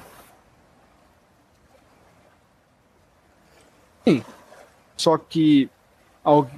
Bem, só que alguém tem que ficar aqui em cima. É, vocês não preferem que eu desça? Eu assim pra ela. Você acha de boa? Porque tipo assim, você quase afogou. Por isso que eu não, não perguntei pra você. Mas não, já, se você quiser. Tomei... Já tomei ar suficiente, dá pra eu voltar lá embaixo. Ó, tudo bem. Eu viro assim, aliás, qual é o seu nome? Olha assim pro, pro outro aí, que caiu na água. Ah, eu sou o Hiroto. Ah, sim. Ah, beleza, Hiroto. Você, o Evandro e o Hiroto irão ficar aqui em cima, ficar de olho. E aproveita já, Evandro, já dá uma olhada aqui no pier pra ver se tem algum problema nele. Eu e a Pacífica vamos lá embaixo buscar essas correntes. Olho. Tá, eu vou pegar uma corda, que por ser um pier eu acho que deve ter um- uma corda, perdido por por aqui. Sim. Eu vou, tipo, eu vou amarrar em, em você, Alan, eu vou, eu vou falar, olha, lev- lev- levando em conta o tempo que ela demorou, faz o seguinte, eu, eu faz o seguinte, eu, quando, se eu puxar, tipo, se eu puxar a corda, quer dizer que vocês já estão lá embaixo há muito tempo e já é hora de voltar. Agora, se vocês, se vocês encontrarem alguma coisa, aí vocês puxem a corda e eu vou tentar puxar o mais rápido que eu cons- conseguir. Ok, ótima ideia, ótima ideia. Faz isso. Bota uma corda pra cada. Ou que achar melhor. De qualquer forma, essa é uma ótima ideia. Mas precisamos lá embaixo. Eu faço isso, boto a corda em volta, tipo, boto bem o nó bem dado pra não tipo, soltar. Nó de acampamento. E cara, eu preparo as coisas. Eu pego meu goggles, pego.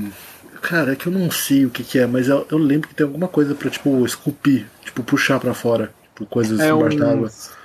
Seria um cinzel? Não sei exatamente, mas é alguma coisa pra, tipo, facilitar puxar coisas pra fora da água. Pô, esqueci agora. Tipo que, como é exatamente. É- Ah, é alguma coisa assim, cara. Enfim, essas coisas. Eu vou, entrego, pego um assim, tipo, a- acho que a Pacífica não precisa de dois, um já é o suficiente. Eu vou, ela me auxilia e vamos lá pra baixo. Cara, eu boto assim um goggles, deixo ela botar o goggles e tipo, aceno com a cabeça pra ela. E desço. Você desce e a Pacífica te acompanha na sequência. A visão ainda continua muito debilitada. É, o que auxilia um pouco é o reflexo do sol batendo na água. Porém, quanto mais vocês descem, mais vai ficando debilitada a visão. E nisso, em questão de alguns segundos, você encontra uma corrente. Ok. Eu vou chegando assim perto. Eu vou vendo, tipo, a corrente ainda tá muito longe do, do solo, né? Vai meio que puxando e vai tentando acompanhar aquela corrente. E você vai chegando perto até que você esbarra como se encontrasse o que está preso a ela. Ô, mestre, perdão, que ano que se passa essa aventura? Você passa em 2016. Perfeito, então eu pego meu celular e ligo a luz dele. Porque Mas 2016 embaixo da foi o água? primeiro iPhone. O primeiro iPhone com resistência à água. É, tipo, resistência e imunidade são coisas diferentes, cara. Cara, é, ele é a prova d'água, então. Ah, tudo bem. Você Não, tudo bem. vai se aproximando do Alan e você liga a lanterna debaixo da água. Nisso, você, Alan e Pacífica veem literalmente um rosto todo decomposto, todo comido e com umas partes inchadas. Bate É um foto. corpo completamente amarrado Hum. em correntes. E as correntes vão descendo até lá embaixo. Na Eu hora que você estava perto, você, Alan, com um susto, você dá aquela meio empurrada naquilo que você tocou. Porém, na hora que você dá a empurrada, você sente a caixa torácica afundando e sua mão entrando dentro. Tá podre. Eu tento puxar ele pra fora. Eu Puxa. puxando assim mão pra fora. Você tira a mão. E vocês vão subir pra cima? Claro, da hora, velho. Vocês. Da hora. Questão de alguns segundos, vocês emergem assim. Ah, ah, eu levanto assim. Que porra é aquela? Que?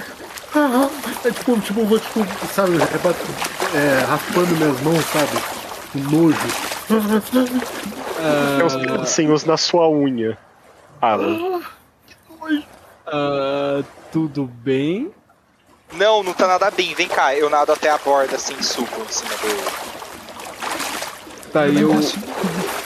E eu estendo. É minha mão. Olha isso daqui, eu pego e mostro assim o celular na cara dele, porque eu bati a foto. Meu Deus, que gritaria, queria me deixar surdo também. Ah, o que eu vejo? Eu vi A descrição que eu fiz para eles.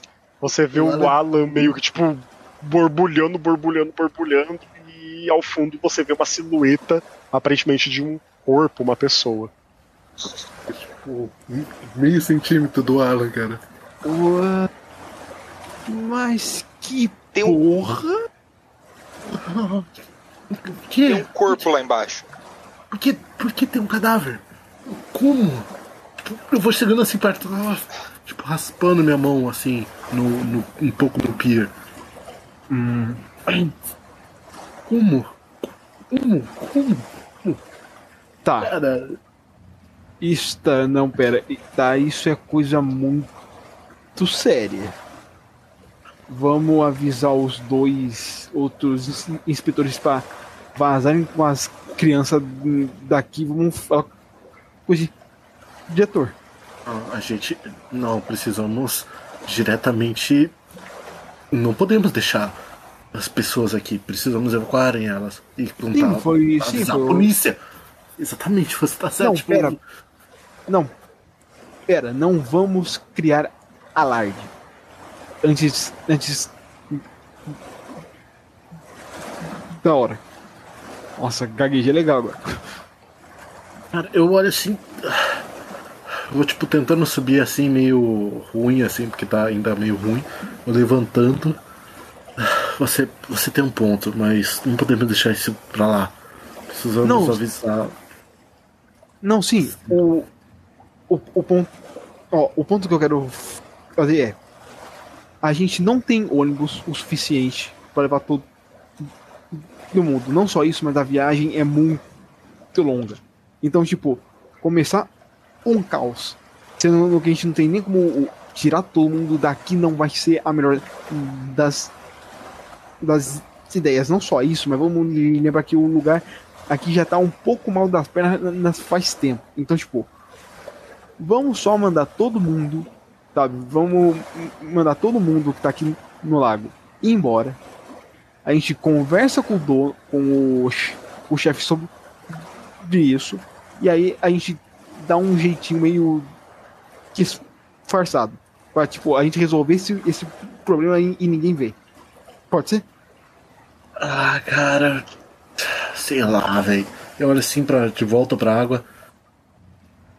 Ah, tudo bem, mas é, precisamos realmente avisar isso. Tudo bem, vamos conversar com o chefe primeiro.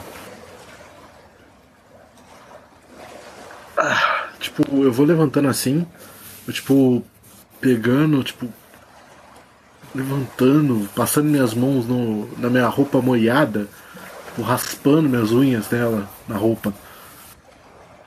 Ah, é, precisamos realmente fazer isso. Mas, tipo, eu vou indo, vou indo saindo, cara. Vocês olham para os lados para poder notificar os inspetores e remover as crianças daí, os adolescentes do local. Só que vocês veem que não tem mais criança e não tem mais inspetor aí. E E, ah, alguém tem horas Só por curiosidade? Pô, eu olho assim e pego meu. Eu pego assim meu, meu relógio aqui de pulso. Dá uma olhada no meu relógio de pulso. Você pega o relógio, mas você olha também pra cima pra, tipo, ir confirmando, sabe? E no seu relógio tá marcando que já é 17 e meia. E você olha pro sol e meio que bate. Eu olho e é, são 17 e meia. Pera, aqui? Não, tipo. Não. Não. Levando em conta, tipo, a, o que, que quando a gente chegou era mais ou menos 8 horas e o tempo que a gente tá aqui, cara, era passando no máximo, sei lá, umas 11 horas meio que o dia. A gente. Como assim? Já é 4 horas É. da tarde. Cara, ô mestre, você disse que eu era bom de, tipo, horário, essas coisas. Mano, essa, essa estranheza, tipo, faz sentido pra mim? O de horário? Não faz. Não. É bem estranho só- mesmo. É um questionamento super válido, sabe? Porque realmente você chegou aí mais no horário do almoço, 11 horas, meio-dia, e beleza, dois minutos dela lá embaixo, ok, beleza. Pessoas talvez consigam ficar mais de dois minutos lá embaixo. Depende de pessoa mesmo. Mas esses acontecimentos que passou com vocês, por mais que tenham sido bem psicologicamente pesados para vocês, ainda assim, querendo ou não, é um tempo muito grande. Meio-dia, literalmente até 5 e meia da tarde. Eu olho assim. É, você tem. Você tem um ponto. Isso é, estranho. Muito tarde. Aliás, cadê todo mundo? Tipo. Onde é. Ô, mestre, onde é que provavelmente eu acharia que estaria as pessoas, tipo, pelas minhas experiências? E, tipo, tá todo mundo. Tá no, tá no horário de todo mundo ir lá pro chalé principal, porque vai ter meio que uma espécie de surpresa para as crianças e depois vai ter o, a janta, né, para elas. Olha, é, realmente. Então eles devem estar no chalé, mas. é, eu boto assim a mão na, tipo, no queixo pensativo.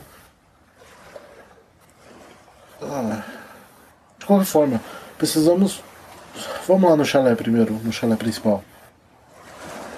Tá. hum, Beleza, a gente tem que o diretor de qualquer É, a forma. gente precisa comu- comunicar as pessoas de qualquer forma.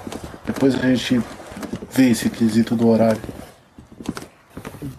Vocês vão correndo em direção ao chalé principal. Vocês vão passando pelas estradas de terra. O próprio Alan vai indicando para vocês atalhos para poder chegar o mais rápido possível sem nenhum problema. Mas nisso, vocês começam a sentir um grande vento, sabe? Tá tendo uma ventania aí fora. E aquele cheiro de terra molhada, sabe? Aquele cheiro de chuva chegando. O tempo, ele começa a se fechar.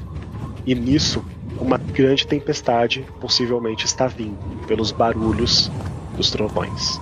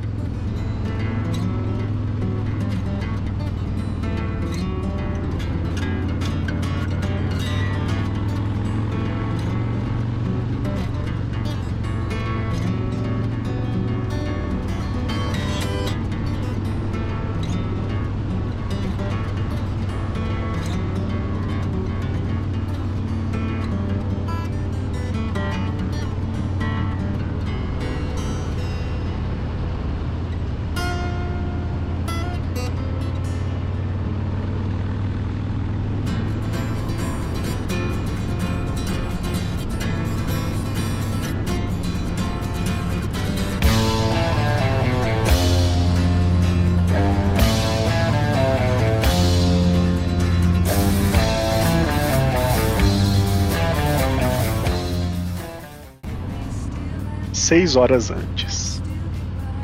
Mike, você está em sua moto, com muitas aspas, porque você sabe que ela não te pertence. Você acabou pegando ela emprestada e acabou se atrasando devido aos seus problemas em casa. Então você tá naquela estrada é, em volta de floresta e acelerando muito. Afinal, as curvas são bem abertas, então te dá esse controle. Você está próximo já à estrada secundária, que se conecta às terras do acampamento. É uma passagem que geralmente não é utilizada, porque a estrada é um pouco menor e tem muitas avarias nela. Dificilmente um ônibus consegue passar aí, praticamente quase impossível. Porém, essa passagem ela foi ensinada para você pelo Alan, caso você se atrasasse com o tempo.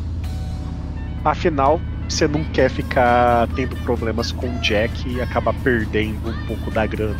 Afinal, você precisa dela também.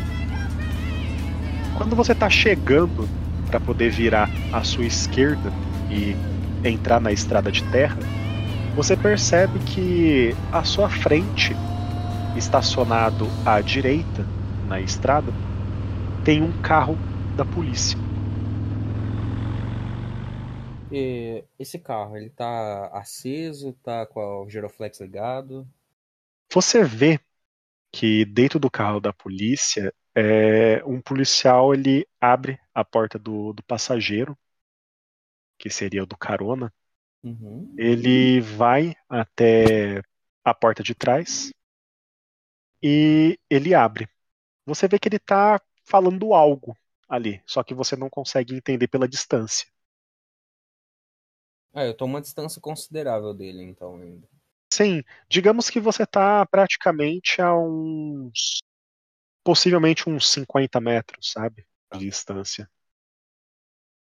Eu consigo ver se tem alguém nessa porta que ele abriu?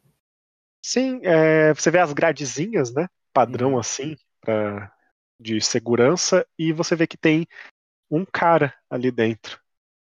Nisso, Terry, o policial ele tá olhando pra você e ele fala: Bom, aqui é a sua deixa. Ah, só uma pergunta, eu ainda tô muito longe do acampamento ou. Pelo mapa aqui, pega essa estrada aqui, ele aponta para uma estrada ao outro lado da pista. Segue Hum, esse caminho e em 30 minutos de caminhada você vai chegar no acampamento. Enfim, é, eu espero que você não dê mais trabalho, porque a próxima apreensão sua não será para o reformatório. Já tô avisando. Ô, meu caro policial querido, maravilhoso. É, se tu me trouxe até aqui, pô, não dava pra me levar assim, um pouquinho mais pra frente, assim, sabe? Tipo, né? Deixar 10 minutos de caminhada, assim. Legal. Ele com aqueles óculos aviador, sabe? E mascando um pouco de tabaco, ele olha assim pra você, sabe? Tipo, só aquela gesticulada. Vai logo, garoto, sai. Ah, já entendi, já entendi. Eu gostei do teu óculos, hein? Tem expressão. É pra lá, né? Ele É espera. pra lá, né? É pra lá, né? Sim. É. Tá bom. Então, um bom dia de trabalho. Eu vou andando e. Tomara que fure os quatro pneus.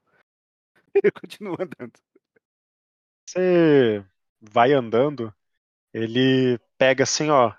Você esqueceu a sua mala também. E ele taca assim a mala pra você. Tá, eu meio que seguro ela assim quando ele joga. Ele vai, ele entra no, no carro, liga e ele segue o sentido da estrada. E você começa a atravessar e ao caminho da, daquela pequena entrada numa estrada de terra, Terry. Nisso, à sua frente, a uns 25 metros, possivelmente, você vê que tem um cara numa moto. Ele tá parado ali. Tá. Eu vou me aproximando do, do cara na moto. E. Digo. E aí?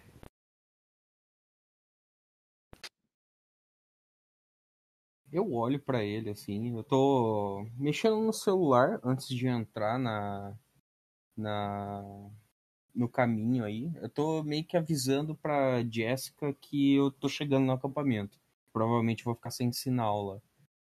Quando eu vejo ele se aproximando, eu coloco o celular de volta no bolso, olho assim. Eu reconheço ele? Faça uma rolagem, Mike, é, de perceber. Eu acho que é mais do que o suficiente. Um D10.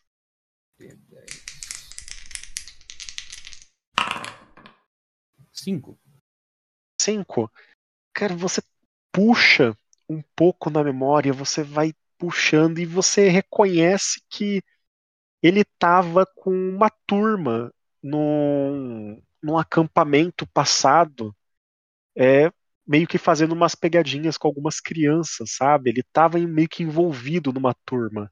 Mas você estava tão ocupado com o trampo que você nem parou para trocar ideia ou conversar, sabe? Deixou ele seguindo a vida dele lá com o pessoal. Não era muito da sua vontade, tá? Ali. Então, é isso. Você meio que lembra dele assim, que ele já trampou aí com vocês. Eu aceno com a cabeça assim, fala, e aí? E aí, cara, tá indo pra onde? Pro meu caminho, e você? Então, eu tô indo pro meu caminho também, mas o meu caminho é para um acampamento que tem logo ali. Eu queria saber se o teu caminho também é pro caminho do acampamento. Eu acho que eu te conheço. Posso Eu tentar rolar uma coisinha pra. Hackett? Sim, sim, então, é aquele lá. É, eu trabalhei lá bastante vezes. Eu tô um tempo já sem aparecer por lá. Mas eu já trabalhei em outros. Em outras oportunidades. Uma boa caminhada pra você ir de a pé. É, então, o policial com carro resolveu. achou que eu estava fora de forma, acredito eu. E meia hora de a pé não é uma coisa que eu realmente desejava fazer. Tá. Sobe aí, te dou uma carona. Oh, tu é um santo. Eu subo na moto. Isso. Terry, você sobe na moto e o Mike ele vai em disparada à estrada de terra. Nisso, Mike, você vai controlando muito bem a moto, porque por mais que seja uma estrada que a moto talvez se dê bem, ainda assim tem muito buraco. Então é ruim pro próprio amo- amortecedor, sabe? Então você vai meio que olhando assim, que não seja uma moto de rally ainda. né? nem ferrando que é uma moto de rally. Então você vai desviando assim. Alguns buracos você acaba acertando, tipo, você. Ah, caramba! E você continua. É uma questão de alguns minutos. Você sabe que em menos de 10 minutinhos você vai chegar lá, indo nesse ritmo que você tá. Porém, algo te chama atenção na estrada, um pouco à frente. Você vê que duas árvores estão tombadas. Eu vou diminuir Bloque- na moto devagar antes de chegar na, nessas duas árvores. Eu meio Cê- que dou uma olhada por cima dele assim e falo: Putz, já não bastava essa buraqueira do caramba, agora, agora a árvore no meio do caminho também. Mestre, eu vou dar uma analisada nessas árvores aí. Ver Você- o tronco onde caiu, entendeu? Ver se tem alguma coisa estranha assim, nessa queda. árvore. Você vai parando a moto. Nisso, você sai e você vai analisando a árvore. Suspeitando, talvez, que possa ter sido a última chuva que teve. Pode ter derrubado, já que não é uma estrada que acaba tendo uma certa manutenção. Possivelmente é isso que aconteceu. Mas uma coisa curiosa é que você vê que caiu uma árvore de cada lado. Caiu uma árvore da esquerda e uma árvore da direita. E isso você acha um pouco peculiar. Eu Sim, quero é dar uma curioso. olhadinha enquanto eu tô por ali no lado da moto, que eu só saio da moto, né? Eu tô, tô só do lado da moto ali. Eu quero dar uma olhadinha ao, ao, redor, assim, parado do lado da moto, mas eu quero dar uma olhada assim para os lados, é, para trás, de onde a gente veio e coisa assim, gênero, até mais ou menos. Dá uma olhada meio periférica, assim, para ver se eu noto alguma coisa estranho, de repente, alguma coisa que pode, sei lá, acontecer ali, alguém que derrubou isso, alguma coisa assim, gênero, sabe? Procurar alguma coisa estranha, fora do normal ali. Você fica mais atento ao seu redor. Como tá de dia ainda, tá claro, por mais que boa parte da luz seja meio que coberta pelas folhas da floresta, as árvores são muito altas, por sinal, boa parte delas, pelo menos. É, ainda assim é uma floresta que está iluminada. Então você consegue ficar atento ao redor e ver se tem alguma coisa suspeita ou estranha. E você fica dando essa analisada. Nisso, Mike, você chega mais próximo da árvore. O que, que você gostaria de analisar nela, investigar? Eu calculo que seja um daqueles pinheiros, né? É, tipo árvore grande, não é uma árvore zoca que caiu. Né? Sim, é uma árvore grande. Eu ela é. Como que eu posso dizer para você? Ela não é em. Como que eu poderia falar assim? Ela não é aquela árvore, nossa, larga ela é bem estreita, mas ao mesmo tempo ela é alta, sabe? Ela é uma árvore grande. Ela não Sim. é uma árvore pequena. Nem comprida. Eu. Eu imagino que uma árvore dessa, ainda mais, tipo, as duas caírem uma de cada lado, seja um pouco estranho. Eu vou dar uma olhada no, no tronco aonde partiu para ver se teve algum corte, alguma coisa assim. Se porventura os caras só estão bloqueando o caminho para ninguém poder passar por aqui e ter que usar a estrada principal para o acampamento. Perfeito. É, dê uma rolada. Um D20, fazendo favor. D20? Peraí. Aí, Aí. oito. Tô bom de dado hoje. Isso, você percebe uma coisa.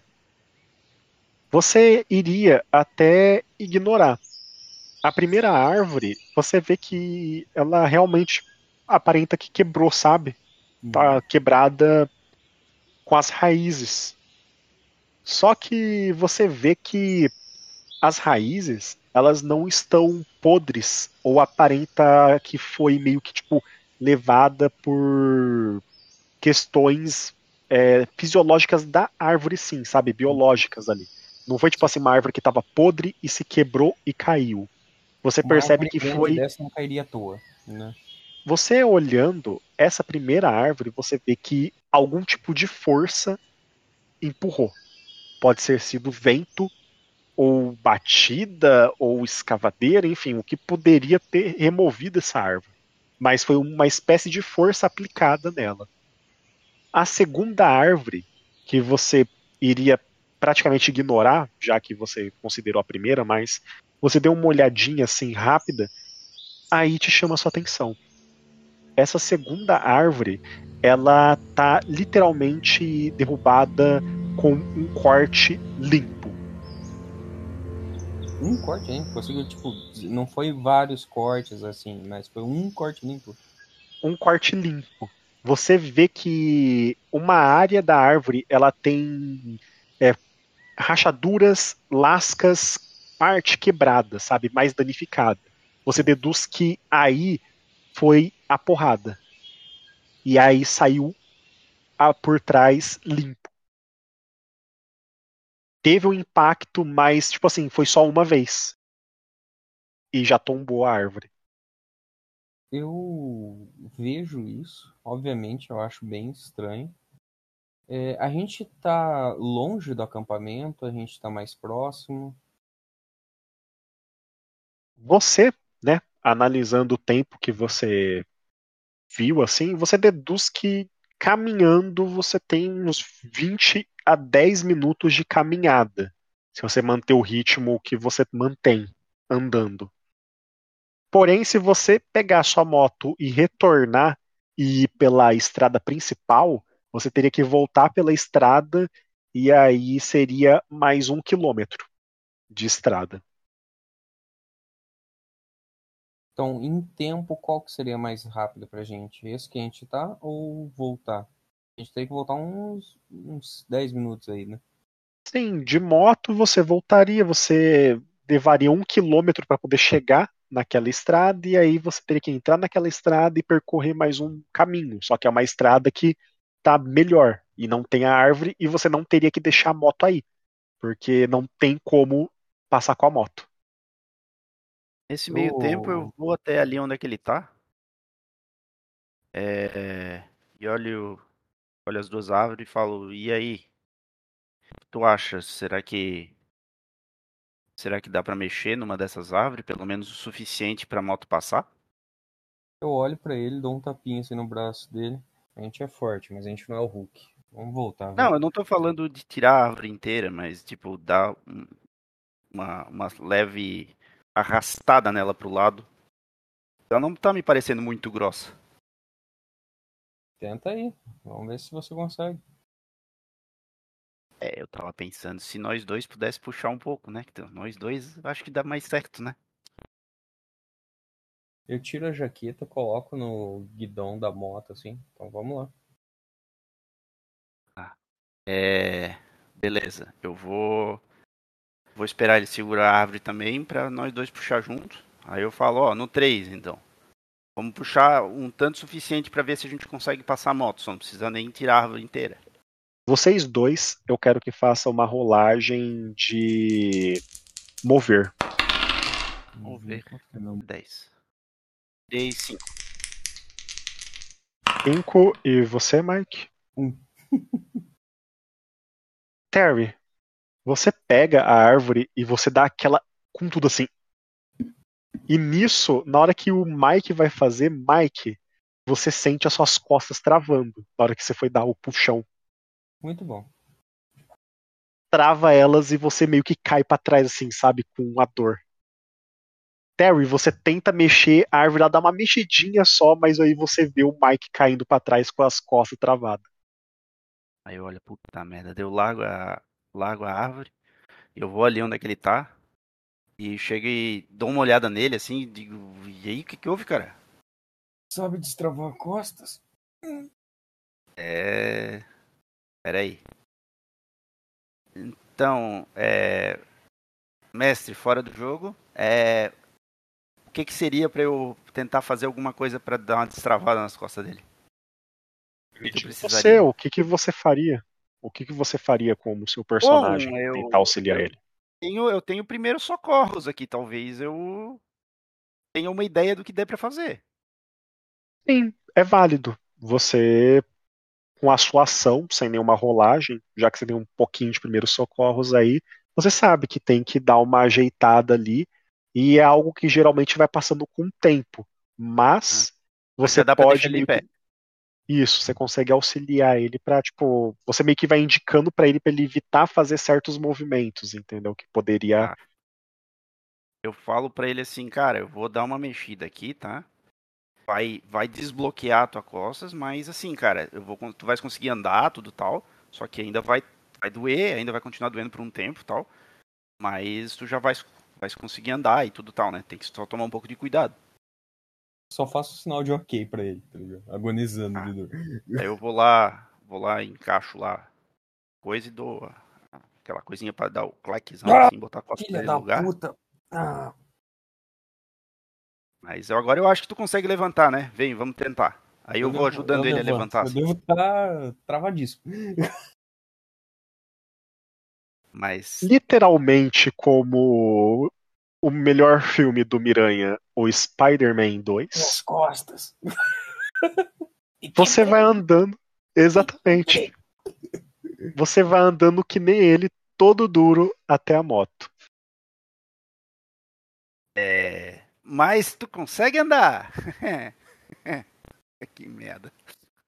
Eu só pego minha jaqueta do guidão e visto ela com como dá pra vestir e subo na moto. Vamos voltar.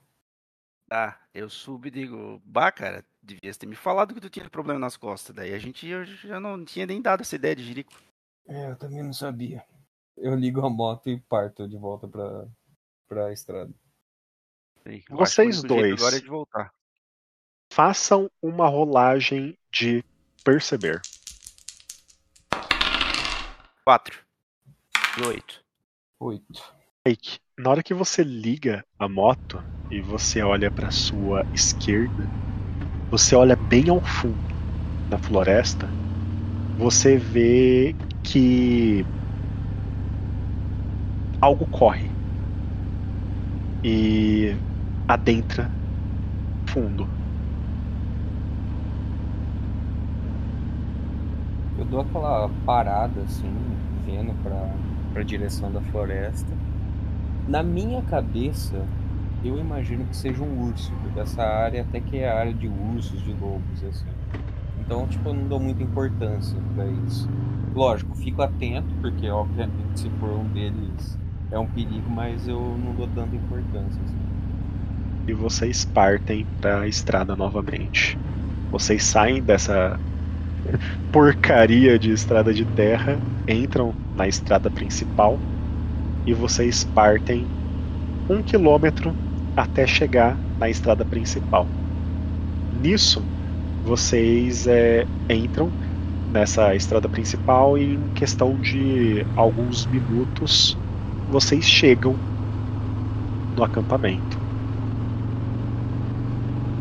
Nisso, Mike, você vai vendo os ônibus, carros, monitores, crianças ao fundo e o chalé principal já com os preparativos para as atividades.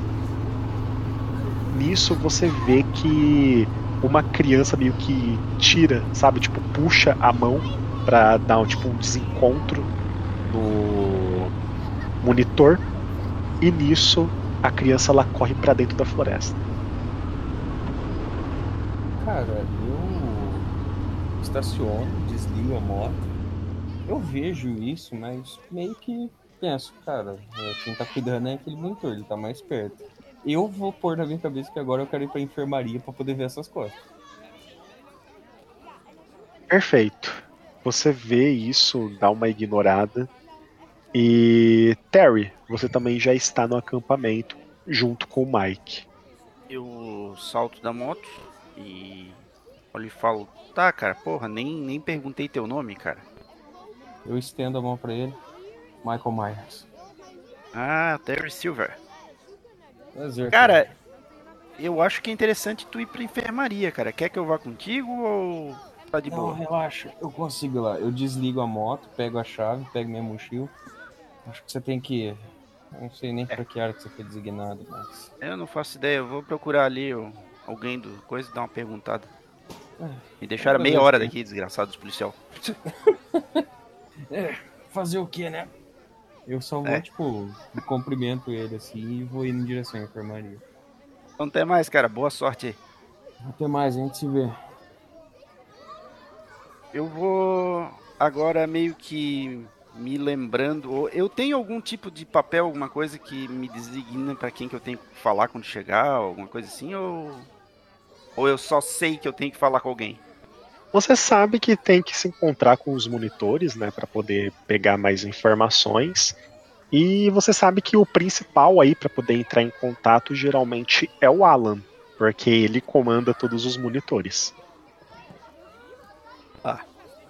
Ahn, bom, então vou procurar ele. Você vai vendo um ou outro monitor, mas aí, pelo menos na parte da entrada, né? Você só vê monitores, crianças e não vê o Alan. Ele aparentemente não está aí.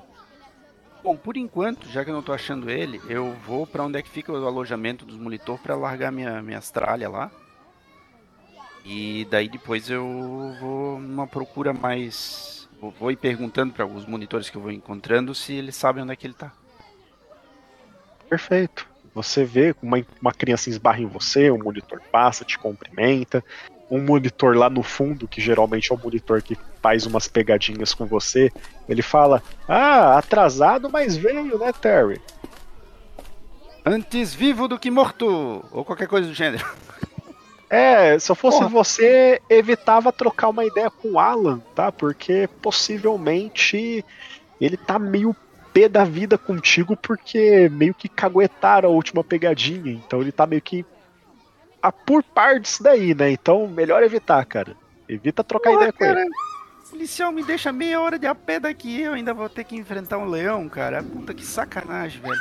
Ainda bem que dei sorte de pegar carona com o cara da- da moto ali.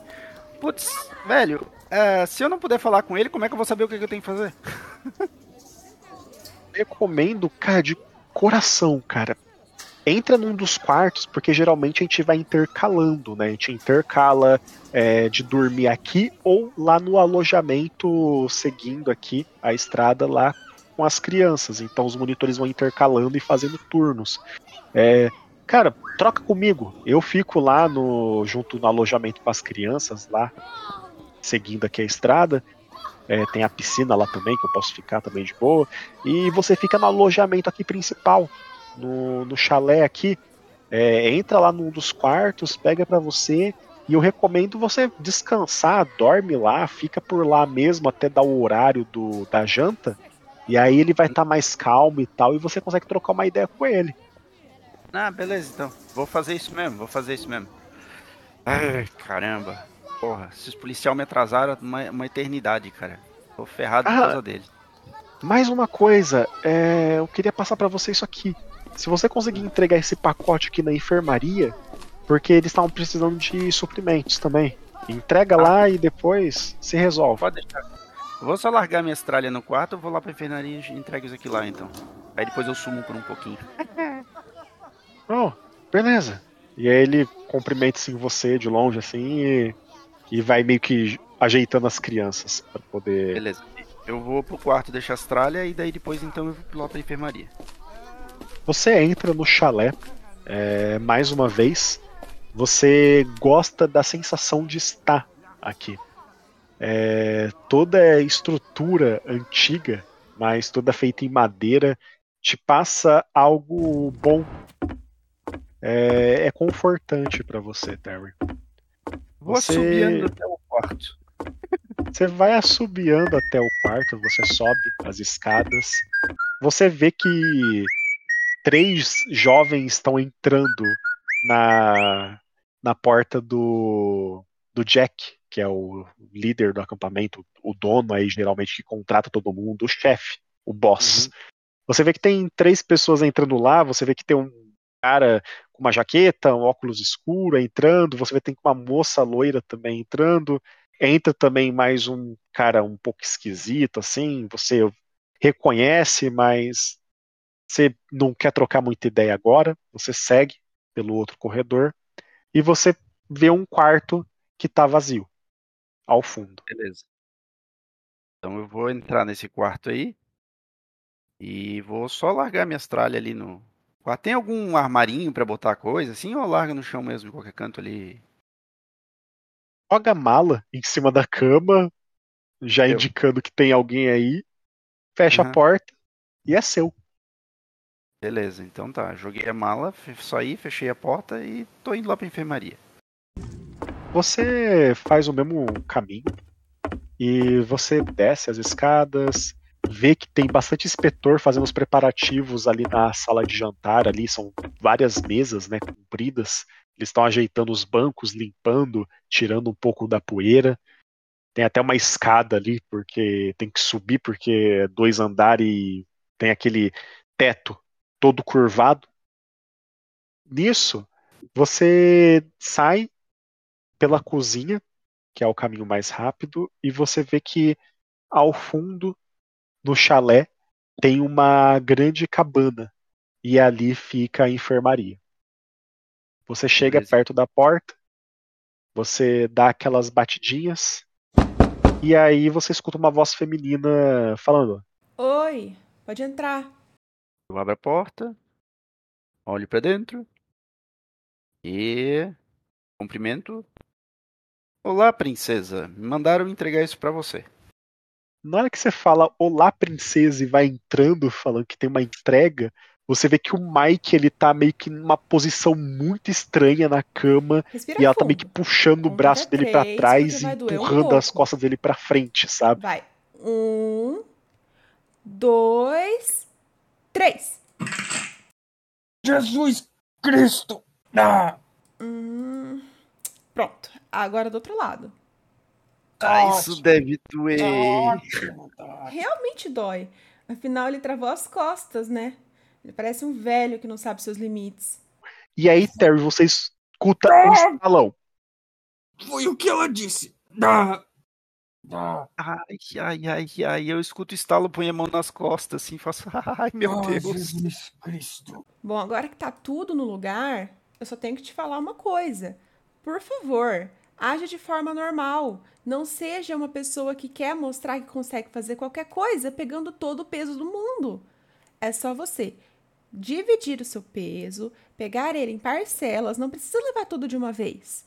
Agache de forma correta, pega o peso, leve ele para o lugar que você precisa pegar, volte e pegue de novo outro peso que sobrou. Não precisa levar tudo de uma vez. É por isso que você, teimoso como é, acaba travando as costas desse jeito. E eu tenho certeza que você não quer travá-la de novo, não é mesmo?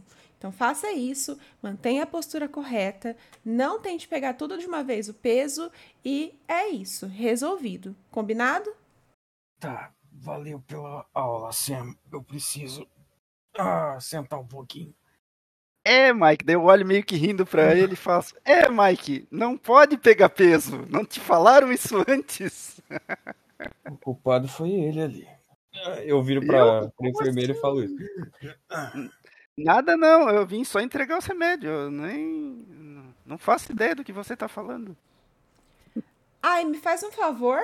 Avisa pro inspetor que te entregou os remédios que os daqui da enfermaria não são pra meios recreativos, não, tá bom? Ah, eu nem toquei. Do jeito que me deram, eu tô te entregando. Ok, ok. Bom, Mike, eu recomendo você descansar um pouco por aqui mesmo na enfermaria. E como que eu faço pra ter mais aspirina? Bom, se você sentir mais dor, o engraçadinho aqui do lado ele vai ficar contigo, então ele pode te dar mais remédio se você precisar. Eu vou precisar sair pra resolver algumas coisas. Ah, E tem aí? outra marca pra eu descansar também, porque a viagem, nossa viagem foi dura. Ah, sim, claro. Bom, tem uma ali no fundo, ela é desmontável, então você vai poder pegar ela e montar onde você se interessar. Eu tenho que fazer uma ligação e ver umas coisas com meu irmão. Vai lá, pode deixar que eu fico de olho nele pra ele, pra ele não levantar nenhum peso. Eu espero que você fique bem, porque da próxima vez, né? Ouviu, Eu né? sei, Não bem, carregue Romero. peso, seu irresponsável. Eu só volto a deitar na maca assim e cubro tipo meu olho com o antebraço assim. E lá vou eu montar a maca.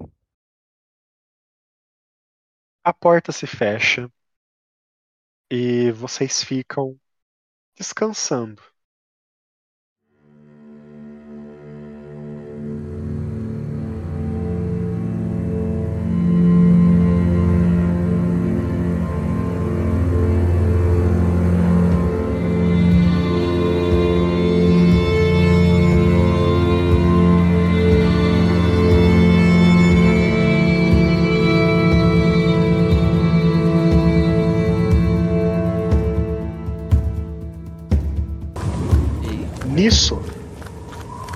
Vocês entram na porta principal do chalé. Bem pegada dramática.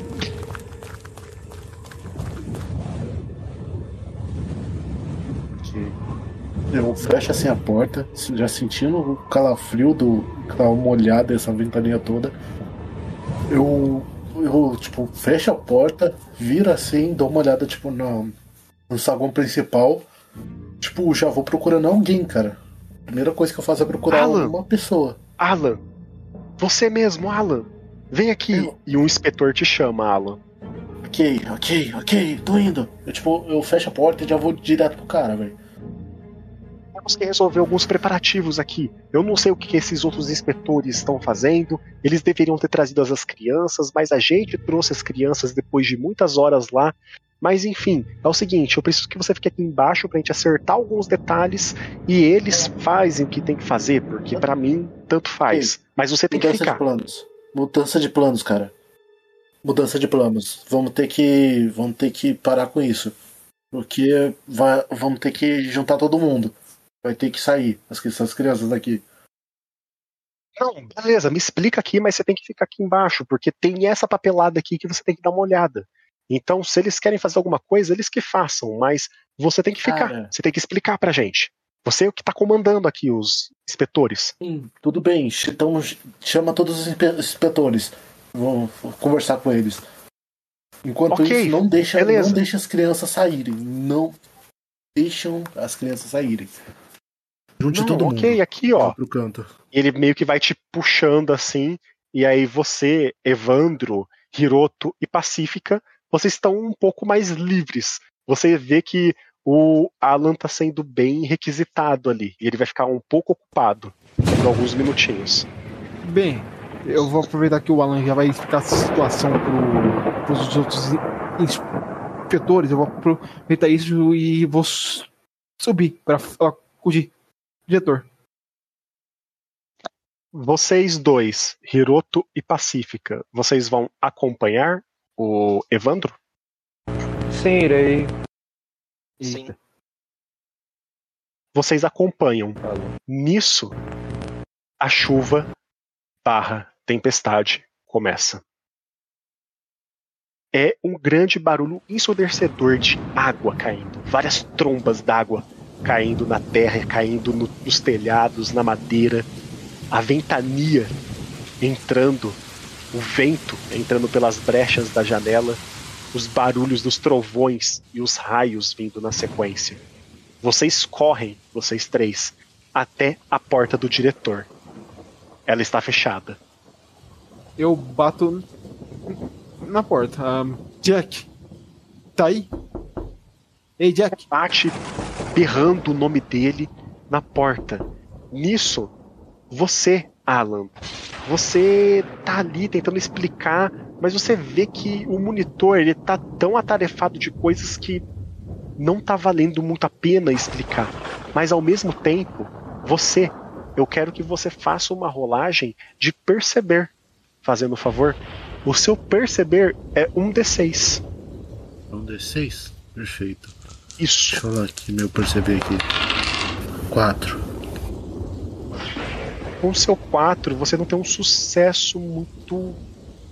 Pra dizer a verdade, nem é um sucesso, por assim dizer, praticamente. Mas você escuta um barulho vindo na direção contrária, no andar superior ao escritório de Jack, que é o diretor do acampamento. Você escuta um barulho, talvez sutil, na outra direção. E te intui a ir investigar. Ok, eu tava assim conversando com o cara, tipo, eu fiz, não, cara, que a gente precisa juntar as crianças, tirar elas daqui, porque vai dar problema. Pareceu, aí eu escuto esse barulho, eu olho assim pro segundo pra trás, é o seguinte, toma, toma conta das crianças, avisa o resto dos monitores, enquanto eu vou dar uma olhada. Escutei alguma coisa estranha. Só tome cuidado. Ah, ok, ok. Beleza. E nisso, mais um trovão. E você vai subindo as escadas e a madeira vai rangendo. Você, em vez de acompanhar o corredor aonde está os seus conhecidos, você segue no outro corredor até o barulho. Nisso, mais um trovão. E vai dando aquela clareada junto com os raios. E vai entrando aquela luz. A chuva, ela tá quase ensurdecedora para vocês aí dentro. Um barulho nas telhas. Nisso, você chega até a fonte do barulho, uma porta que está fechada, aparentemente um quarto. Um quarto? Eu sei de quem seria esse quarto ou de que se trata esse, esse lugar? Geralmente é um quarto para tralha, para guardar alguma tralha ou outra. Geralmente tem uma cama ali, mas geralmente eles guardam malas, coisas aí, e é isso. É, é quarto de Mais nada tranqueira. demais. Entendi. Sim. Cara, eu, eu chego assim perto, eu boto assim, olho. Ah, será que alguém ficou aqui dentro?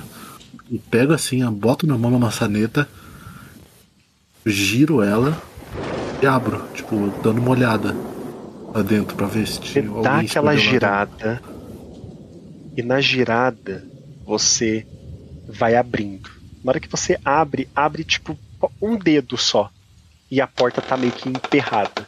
Tem algo, algo meio que um peso nessa porta. Você deduz algo que caiu, um remo, uma mala, tem um peso meio que segurando. Cara, ok. Eu pego assim, eu vejo que a maçaneta não tá abrindo. Primeiramente eu pego assim, sabe, daquela ombrada um pouco pra ver se eu consigo abrir. Aquela. Pum. Essa ombrada. E a ombrada vem em sequência com um trovão. Nisso, dá aquela iluminada no quarto bem na hora que você entra. Você sente aquele cheiro da chuva. O vento vindo pela janela que está aberta. Nisso você sente um cheiro muito forte de ferro e chuva. Conforme você pisa para dentro do quarto, você pisa em algo melado. Olhando para o chão, você vê que é sangue. Nisso, você vê que está deitado entre a porta que você empurrou um corpo de um dos monitores. Na janela onde está vindo esse vento, dá mais um trovão. E com essa iluminação que vem na sequência, você vê uma silhueta pequena de talvez uma criança. E na hora que ilumina, você tem a confirmação. É uma criança que está com os braços ensanguentados, roupa toda bagunçada, cabelo completamente esvoaçado pelo vento. Só que a boca dela tá completamente suja de sangue, manchada, e os olhos estão vidrados olhando para você, com aparentemente raiva pura. É, foi tudo meio que. Parecia câmera lenta pra mim. Eu olho assim, eu sinto o, o melado, eu olho para cima, para baixo e como começa a ver vermelho, parece tudo meio em câmera lenta. Eu olho assim, olho pro lado, vejo o cadáver. Aí eu, eu arregalo assim os olhos. Tipo, eu sinto, eu olho assim, olho pra janela, vejo a criança. Cara, eu arregalo assim mais os olhos. E tipo, e o que. E a última coisa que eu sei é que eu tô correndo, cara. Eu tô correndo para fora. Eu começo a gritar. Ah! Ah! Tô correndo assim, Você sabe? corre. Avorado. E nisso, corta para Hiroto Pacífica e Evandro.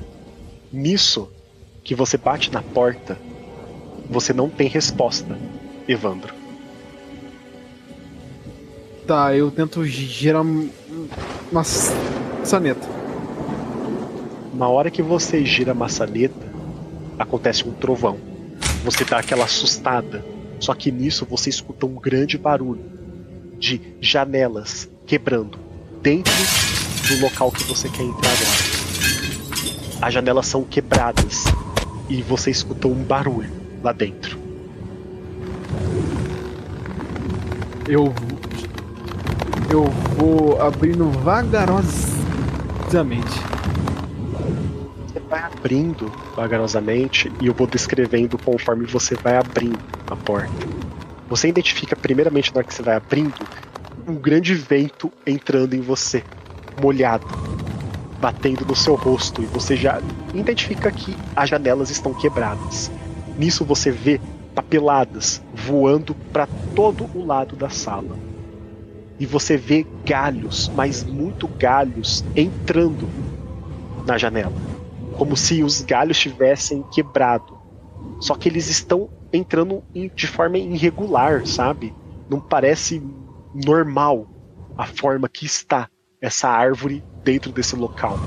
Nisso você abre completamente e vê que numa das vigas que se conecta com o telhado tem uma corda amarrada ali. E nessa corda está Jack, o diretor do acampamento, enforcado.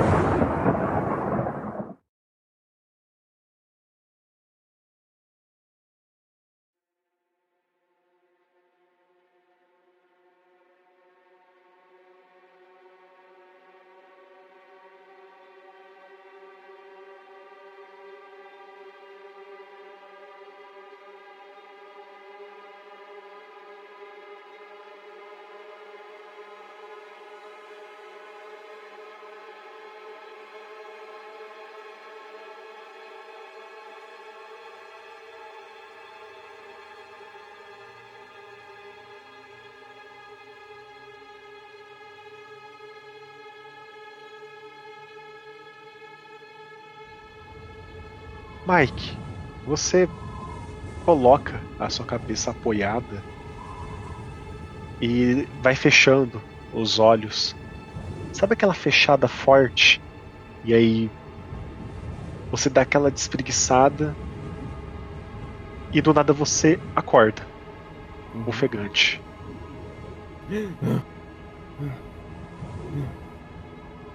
Barulho de raios e trovões. Tá caindo uma tempestade lá fora. E o barulho nas telhas é praticamente como se tivesse caindo diversos granizos. É uma chuva muito forte. Eu tô com dor nas costas ainda? Tá do mesmo jeito, dou uma aliviada. A dor passou já. Eu pego o remédio que a enfermeira me deu, coloco no bolso, é, me levanto, coloco a minha jaqueta assim e vou dar uma olhada na janela pra ver essa chuva. Ela tá praticamente é, dificultando até a visão. Muito vento e muita água. Vou dar uma olhada no meu relógio pra ver são. Você vê que se passou 5 horas. Que pariu. Então, se você chegou aí praticamente meio-dia, É, meio-dia e cinco pouco, já é 5 e pouco. Passou muito tempo. Eu fico, eu acordo daquele, eu, tipo, eu olho a, a hora assim, daquele desesperado, tá ligado? Tipo, fudeu, eu tô atrasadíssimo, tá ligado? Ao fundo, você vê o Terry puxando um ronco. Eu chego até ele assim, dou dois tapas nas costas dele. Aí, aí, aí, cadê o horário? É, é, aquela babada. Porra, cara, que, que, que, que barulheira é essa, velho? Levanta, já é 5 da tarde já. Nossa, mãe. Meu Deus, o mundo tá desabando. Que barulheira é essa? Olha pra fora. Eu só aponto pra janela do lado dele. Eu vou lá na janela dar uma olhada. Caralho! Eu vou lá no fundo procurar, tipo, capa de chuva, alguma coisa assim, pra gente não sair no, no fim do universo aí.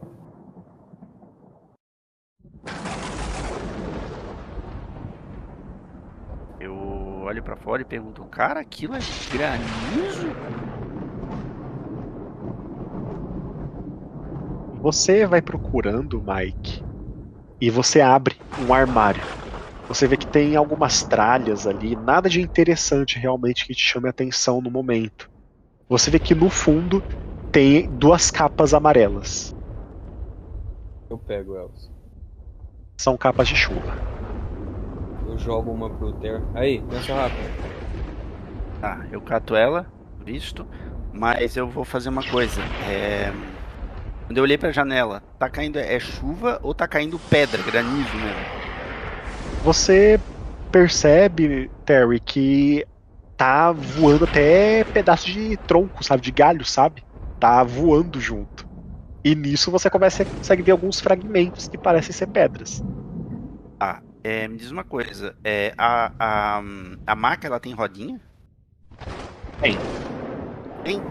Ah, o, o, o caminho da, do, do lugar de onde a gente veio lá, do chalé grandalhão até a coisa, ele tem um caminho mais, mais durinho assim pra tu andar, tipo concretadinho assim, ou é, ou é terra batida que pode virar uma O lama? caminho da enfermaria até o chalé na parte da frente, o principal, aonde você entrou na primeira vez, esse caminho que contorna o chalé, ele é bem arrumadinho. Só que tem que descer a escada. Aí, sabe, tipo, você desce a escada, contorna e já olha o chalé. Aí vai ter que subir mais uma escada. E aí você já tá no chalé praticamente. Aí o outro que vai pra cozinha. É todo zoado. É grama, mato mesmo. Ela é muito pesada essa maca? Cara, não. É uma maca montável, sabe? Você monta ela, eu sabe? É, eu conseguiria é, levantar as rodas, travar as rodas como se fosse deitar ela no chão, sabe? Como- e, e botar ela, e eu segurar sozinho em cima da cabeça, assim? Sim, você tem que ter um pouco de equilíbrio, mas segurando você conseguiria. Mas tem que ter um bom equilíbrio. Tá. É, não, é porque a ideia é que é o seguinte, se tá caindo granizo escambau, a gente não levar um monte de granizo na cabeça. Tava pensando em recolher as rodas dessa coisa e, e, tipo, o, o coisa vai atrás de mim, né? Debaixo da máquina, eu vou segurando a máquina, a gente vai correndo pra, pra, pra cozinha. Tá ligado? Pra pelo menos amenizar os granizos caindo na nossa cabeça. É uma boa ideia. Aí se eu consigo carregar sozinho, ele não precisa fazer força, tá ligado? Caralho, velho, eu não tô aleijado, mano, relaxa. Não, não, mas, né? Eu sei acho lá, que de tô repente, se não for muito pesado, muito pesado. Não, é porque eu não tô Não, com não. vontade que tu trave de novo as tuas costas no meio da corrida pra lá, tá ligado? Aí imagina, nós dois entrando, de repente, tu, ah, cai no meio da coisa. Ah, aí, porra, eu vou ter que te arrastando maca e caralho. Enquanto isso, eu vou colocando a capa de chuva. Você coloca a capa de chuva e você ajeita a maca, Terry. E vocês estão agora preparados. Você vai pelo caminho da cozinha? Eu falo pra ele, ó, a gente pode ir pelo. A gente pode ir pra, pra cozinha, que é o mais rápido, né? É, é- é sem nada em cima, tá? Mas vamos levar um monte de taquarada na cabeça.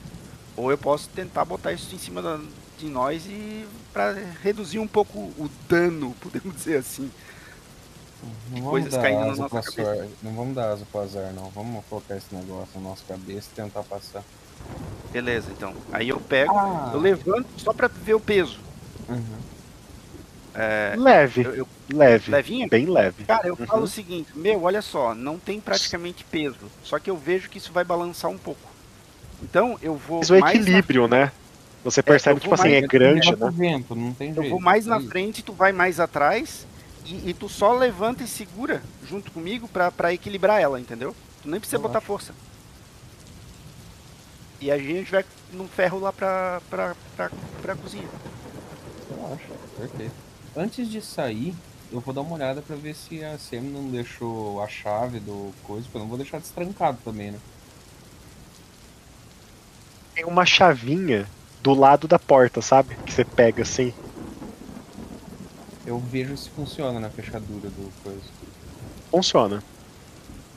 Vamos nessa. Eu coloco junto, sabe no. Não sei como que é o nome, aquele anelzinho que tem na chave, geralmente, sabe? Pra pôr o chaveiro. Uhum. Eu coloco Sim. junto com a chave da moto, assim, e coloco no meu pescoço. E, tra e Anel tranco. de chave. Beleza. Então vocês vão sair pela porta, né? É. Vamos. Vocês saem, vem aquele vento, você fecha, né, primeiro, né, a porta e você ajeita a chave. A chuva bate em vocês, o vento começa a cair umas pedrinhas de granizo nos ombros. E aí o Terry ele pega a maca, ajeita ela e você começa a dar o suporte pra ele, Mike. E vocês começam a correr. Vocês saem praticamente um pouco da proteção dessa cabine aí, dessa dessa pequena cabana que é a enfermaria. Quando vocês começam a pisar na grama e saem da cobertura, eu quero que vocês façam um teste de movimentação, de mover. Verta. Sim, Peraí. 5 de 8. 9 de 10. Perfeito. Você sente que o vento ele começa a puxar a maca muito forte, tipo, ao ponto que parece que você tá meio que empinando uma pipa e você começa meio que erguer no ar. Nisso, o Mike ele larga a maca e te segura pela parte do cinto. Pensa rápido. O que você vai fazer? Eu Como é, vou. como é que é? Desculpa. Harry, o que você vai fazer? Ah, então peraí, ele co- começa a subir, o Mike larga a coisa e vem me segurar no cinto, é isso? O negócio tá te levando. Você vai deixar? Você vai tentar lutar contra isso? Você vai puxar de volta? aí- É, bom, eu, eu vejo a situação, o vento tá muito forte, Muito. então deixa. Larga essa o bagulho merda, e correr. Larga essa merda e nós vamos sair correndo. Eu Na largo hora que você correndo. larga, sai voando pro alto mesmo, tá ligado? Ele sobe. Para em cima do telhado. né, Acerta a cabeça de uma criança já. Nisso, vocês vão correndo. Até que vocês chegam na porta do dos fundos, que é a porta pra cozinha. Nisso, Terry, você tenta abrir. Você não consegue, vai escorregando com a chuva. O Mike vai, tenta abrir. A porta tá trancada. Cara, eu vou. Eu vou pegar e vou, vou dar um encontrão na porta. Ei, Dá tá um maluco? encontrão. Vai derrubar a porta. Velho, quer morrer aqui? É só a gente Eu seguir a pago a varanda e ir pra frente. Quê? É só seguir a varanda e ir pra porta da frente. Não precisa derrubar a porta. Mas não é longe, cara. É o tamanho do chalé, praticamente. Deve ter alguma janela aberta no meio do caminho, a gente entra por ela. Ah, então bora. Vocês voltam pelo mesmo caminho e contornam o chalé. Na hora que vocês fazem o contorno, vocês veem que nenhuma janela em si está aberta. Mas vocês aproveitam a deixa, descem as escadas do lado e vem a entrada principal contornando a entrada principal do chalé. Nisso, Terry e Mike, vocês veem que a porta ela tá literalmente escancarada, sabe? E sendo meio que puxada e indo, indo e vindo com o vento. Tá ficando maluca? Por que deixar essa porta aberta, meu Deus? Sei lá, deve ser algum cabeça de vento ou algo assim. Vamos entrar, vamos entrar e vamos fechar essa porta então. Isso. Meio que seguro pra porta não bater na gente e tal. O Terry ele toma a iniciativa. Ele vai na frente, Mike. Você começa a subir as escadas. Aí o Terry ele vai na porta, ele tenta ajeitar. Nisso, Terry, faça uma rolada de um D20. Um D20. Cru. 19. Porra, Rapidamente você sente um puxão e você tira sua mão. A porta se fecha com tudo e você quase tem a mão prensada quando ela se fecha. Ela se fecha na sua cara assim, você vai com tudo pra trás. O Mike ficou lá Caralho. fora. Eu, eu, eu, eu, eu me levanto, eu tento me levantar, me recompor assim com a porrada que eu levei. É. Vou de volta na porta, vou tentar, tentar dar uma. abrir a porta pra ver se pelo menos mais consegue entrar.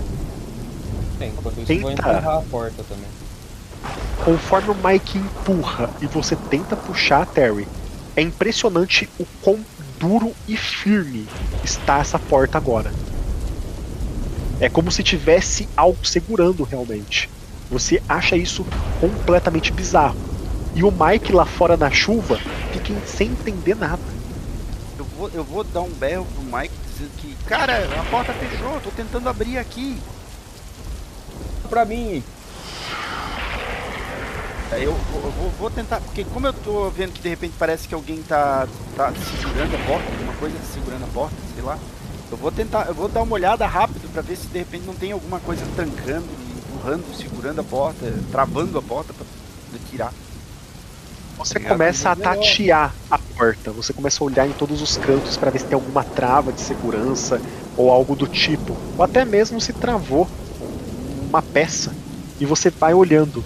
Nisso, os trovões, os raios vão ficando cada vez mais altos, Mike. Vai ficando ensurdecedor lá fora, junto com o vento batendo na sua cara, no seu ouvido, água entrando por todos os cantos. Nisso, dá um, um trovão que começa a iluminar, sabe? Em volta. A terra, o chão, a água que você pisa. Eu acho Isso. alguma coisa. No segundo trovão que dá, você vê um reflexo, uma sombra. Eu? Do alto, Mike. atrás de mim. Sim. Atrás de você, só que vem de cima. Eu olho pra trás. Na hora que você olha pra trás, você vê uma silhueta lá em cima, junto de encontrão com mais um trovão e um raio. Você vê essa silhueta tomando forma. É aparentemente uma criança em cima do telhado do chalé. Porra, é essa? Arca não vai ser a única coisa que vai estar em cima do telhado. Terry, tem uma criança aqui fora. Garoto, o que, que você tá fazendo aí? Terry, você tá tentando procurar uma forma de abrir a porta e do nada você escuta grunhidos e com a chuva o trovão você meio que ignora, mas você escuta algo caindo atrás de você com tudo. Eu dou um. E eu, eu paro o que eu tô fazendo e olho e olho pra direção que caiu ali. Você vê uma criança morta caída no chão. Eu, eu meio que não me aproximo dela, mas dali de onde é que eu tô, eu consigo dar uma boa olhada nela, assim. Tipo, Você vê eu que- é, ter se- se- é, é, tipo assim, é, é, como é que ela, como é que tá o estado dela, assim, tá ligado? Você vê que ela caiu e bateu a cabeça na mesa que tava aí do lado, sabe? Uma mesa de canto. E você vê que tá com umas roupas bem sujas, sabe? E é isso só. Você vê que não tem reação o corpo. Eu. Bom. Cara, eu preciso. Eu preciso abrir a porta pro, pro cara agora. Se a criança morreu, morreu. Foda-se. Tipo. Eu vou tentar abrir a, continuar abrindo a porta, que se dane a criança por enquanto. Mike, nisso, no trovão, você encarando essa silhueta, essa criança, ela se joga em você. E vocês dois caem a escada e caem numa poça de lama. Você. Você se levanta da lama. Que porra é E essa, você? moleque? Tá maluco? Você vê essa criança se levantando também da lama. Ela olha pra você fixamente, com um olhar feral. Sem pensar duas vezes, ela parte pra cima de você e não se importa com seu tamanho, peso e idade. Pra você, Pra essa, pra esse ser, pra essa criança que você tá vendo agora, é nada disso importa, aparentemente e ela se joga pra cima de você. Faça uma rolagem de combate.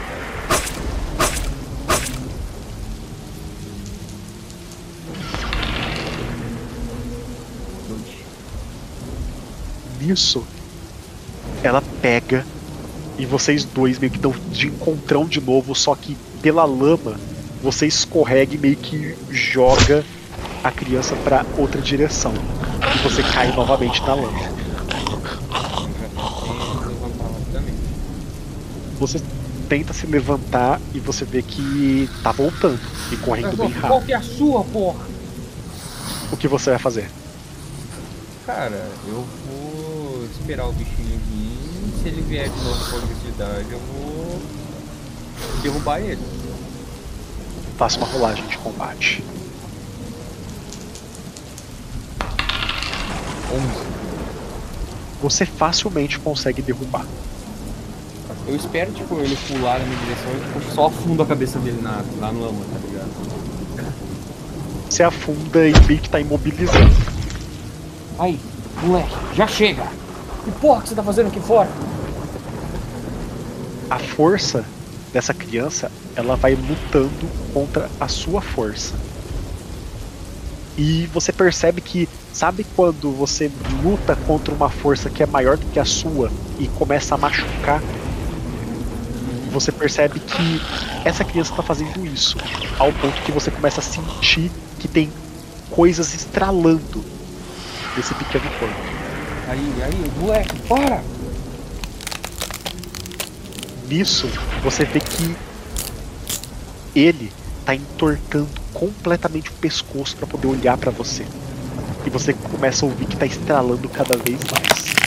Ao ponto que o pescoço se vira completamente olhando para você. Nisso, a sua mão que estava segurando a cabeça, a parte de trás, agora tá segurando a parte da frente.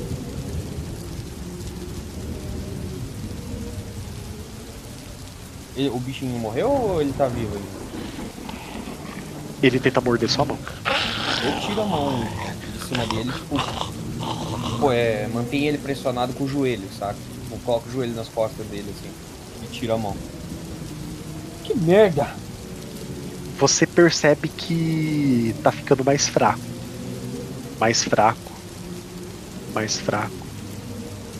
E aquela força, aquela raiva vai passando. Você vê que aquela luta que você tá batendo agora vai literalmente cessando, ao ponto que aquela criança fica completamente quieta, imóvel. você vê que os olhos começam a se fechando. Saio de cima dele, meio que tipo, olhando ainda assustado, tá ligado? Caralho, que porra é essa?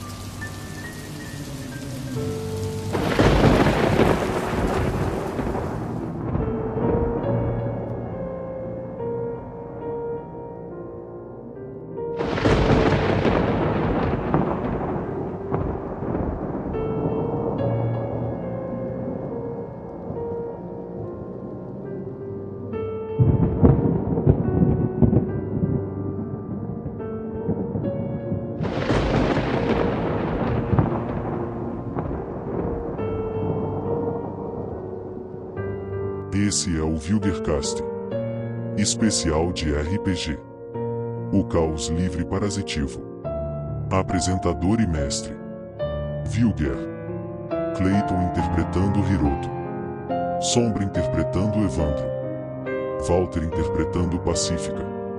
Urso interpretando Alan. Pieter interpretando Telly. Datenovski interpretando Mike. Edição, roteiro e pós-produção. Vilger. Participação especial. Lê interpretando Sammy. Sistema baseado em arquivos paranormais e co-off Cthulhu. Direitos a trechos para corte e produção de conteúdo estão liberados mediante a devida divulgação do material base. Esse especial irá retornar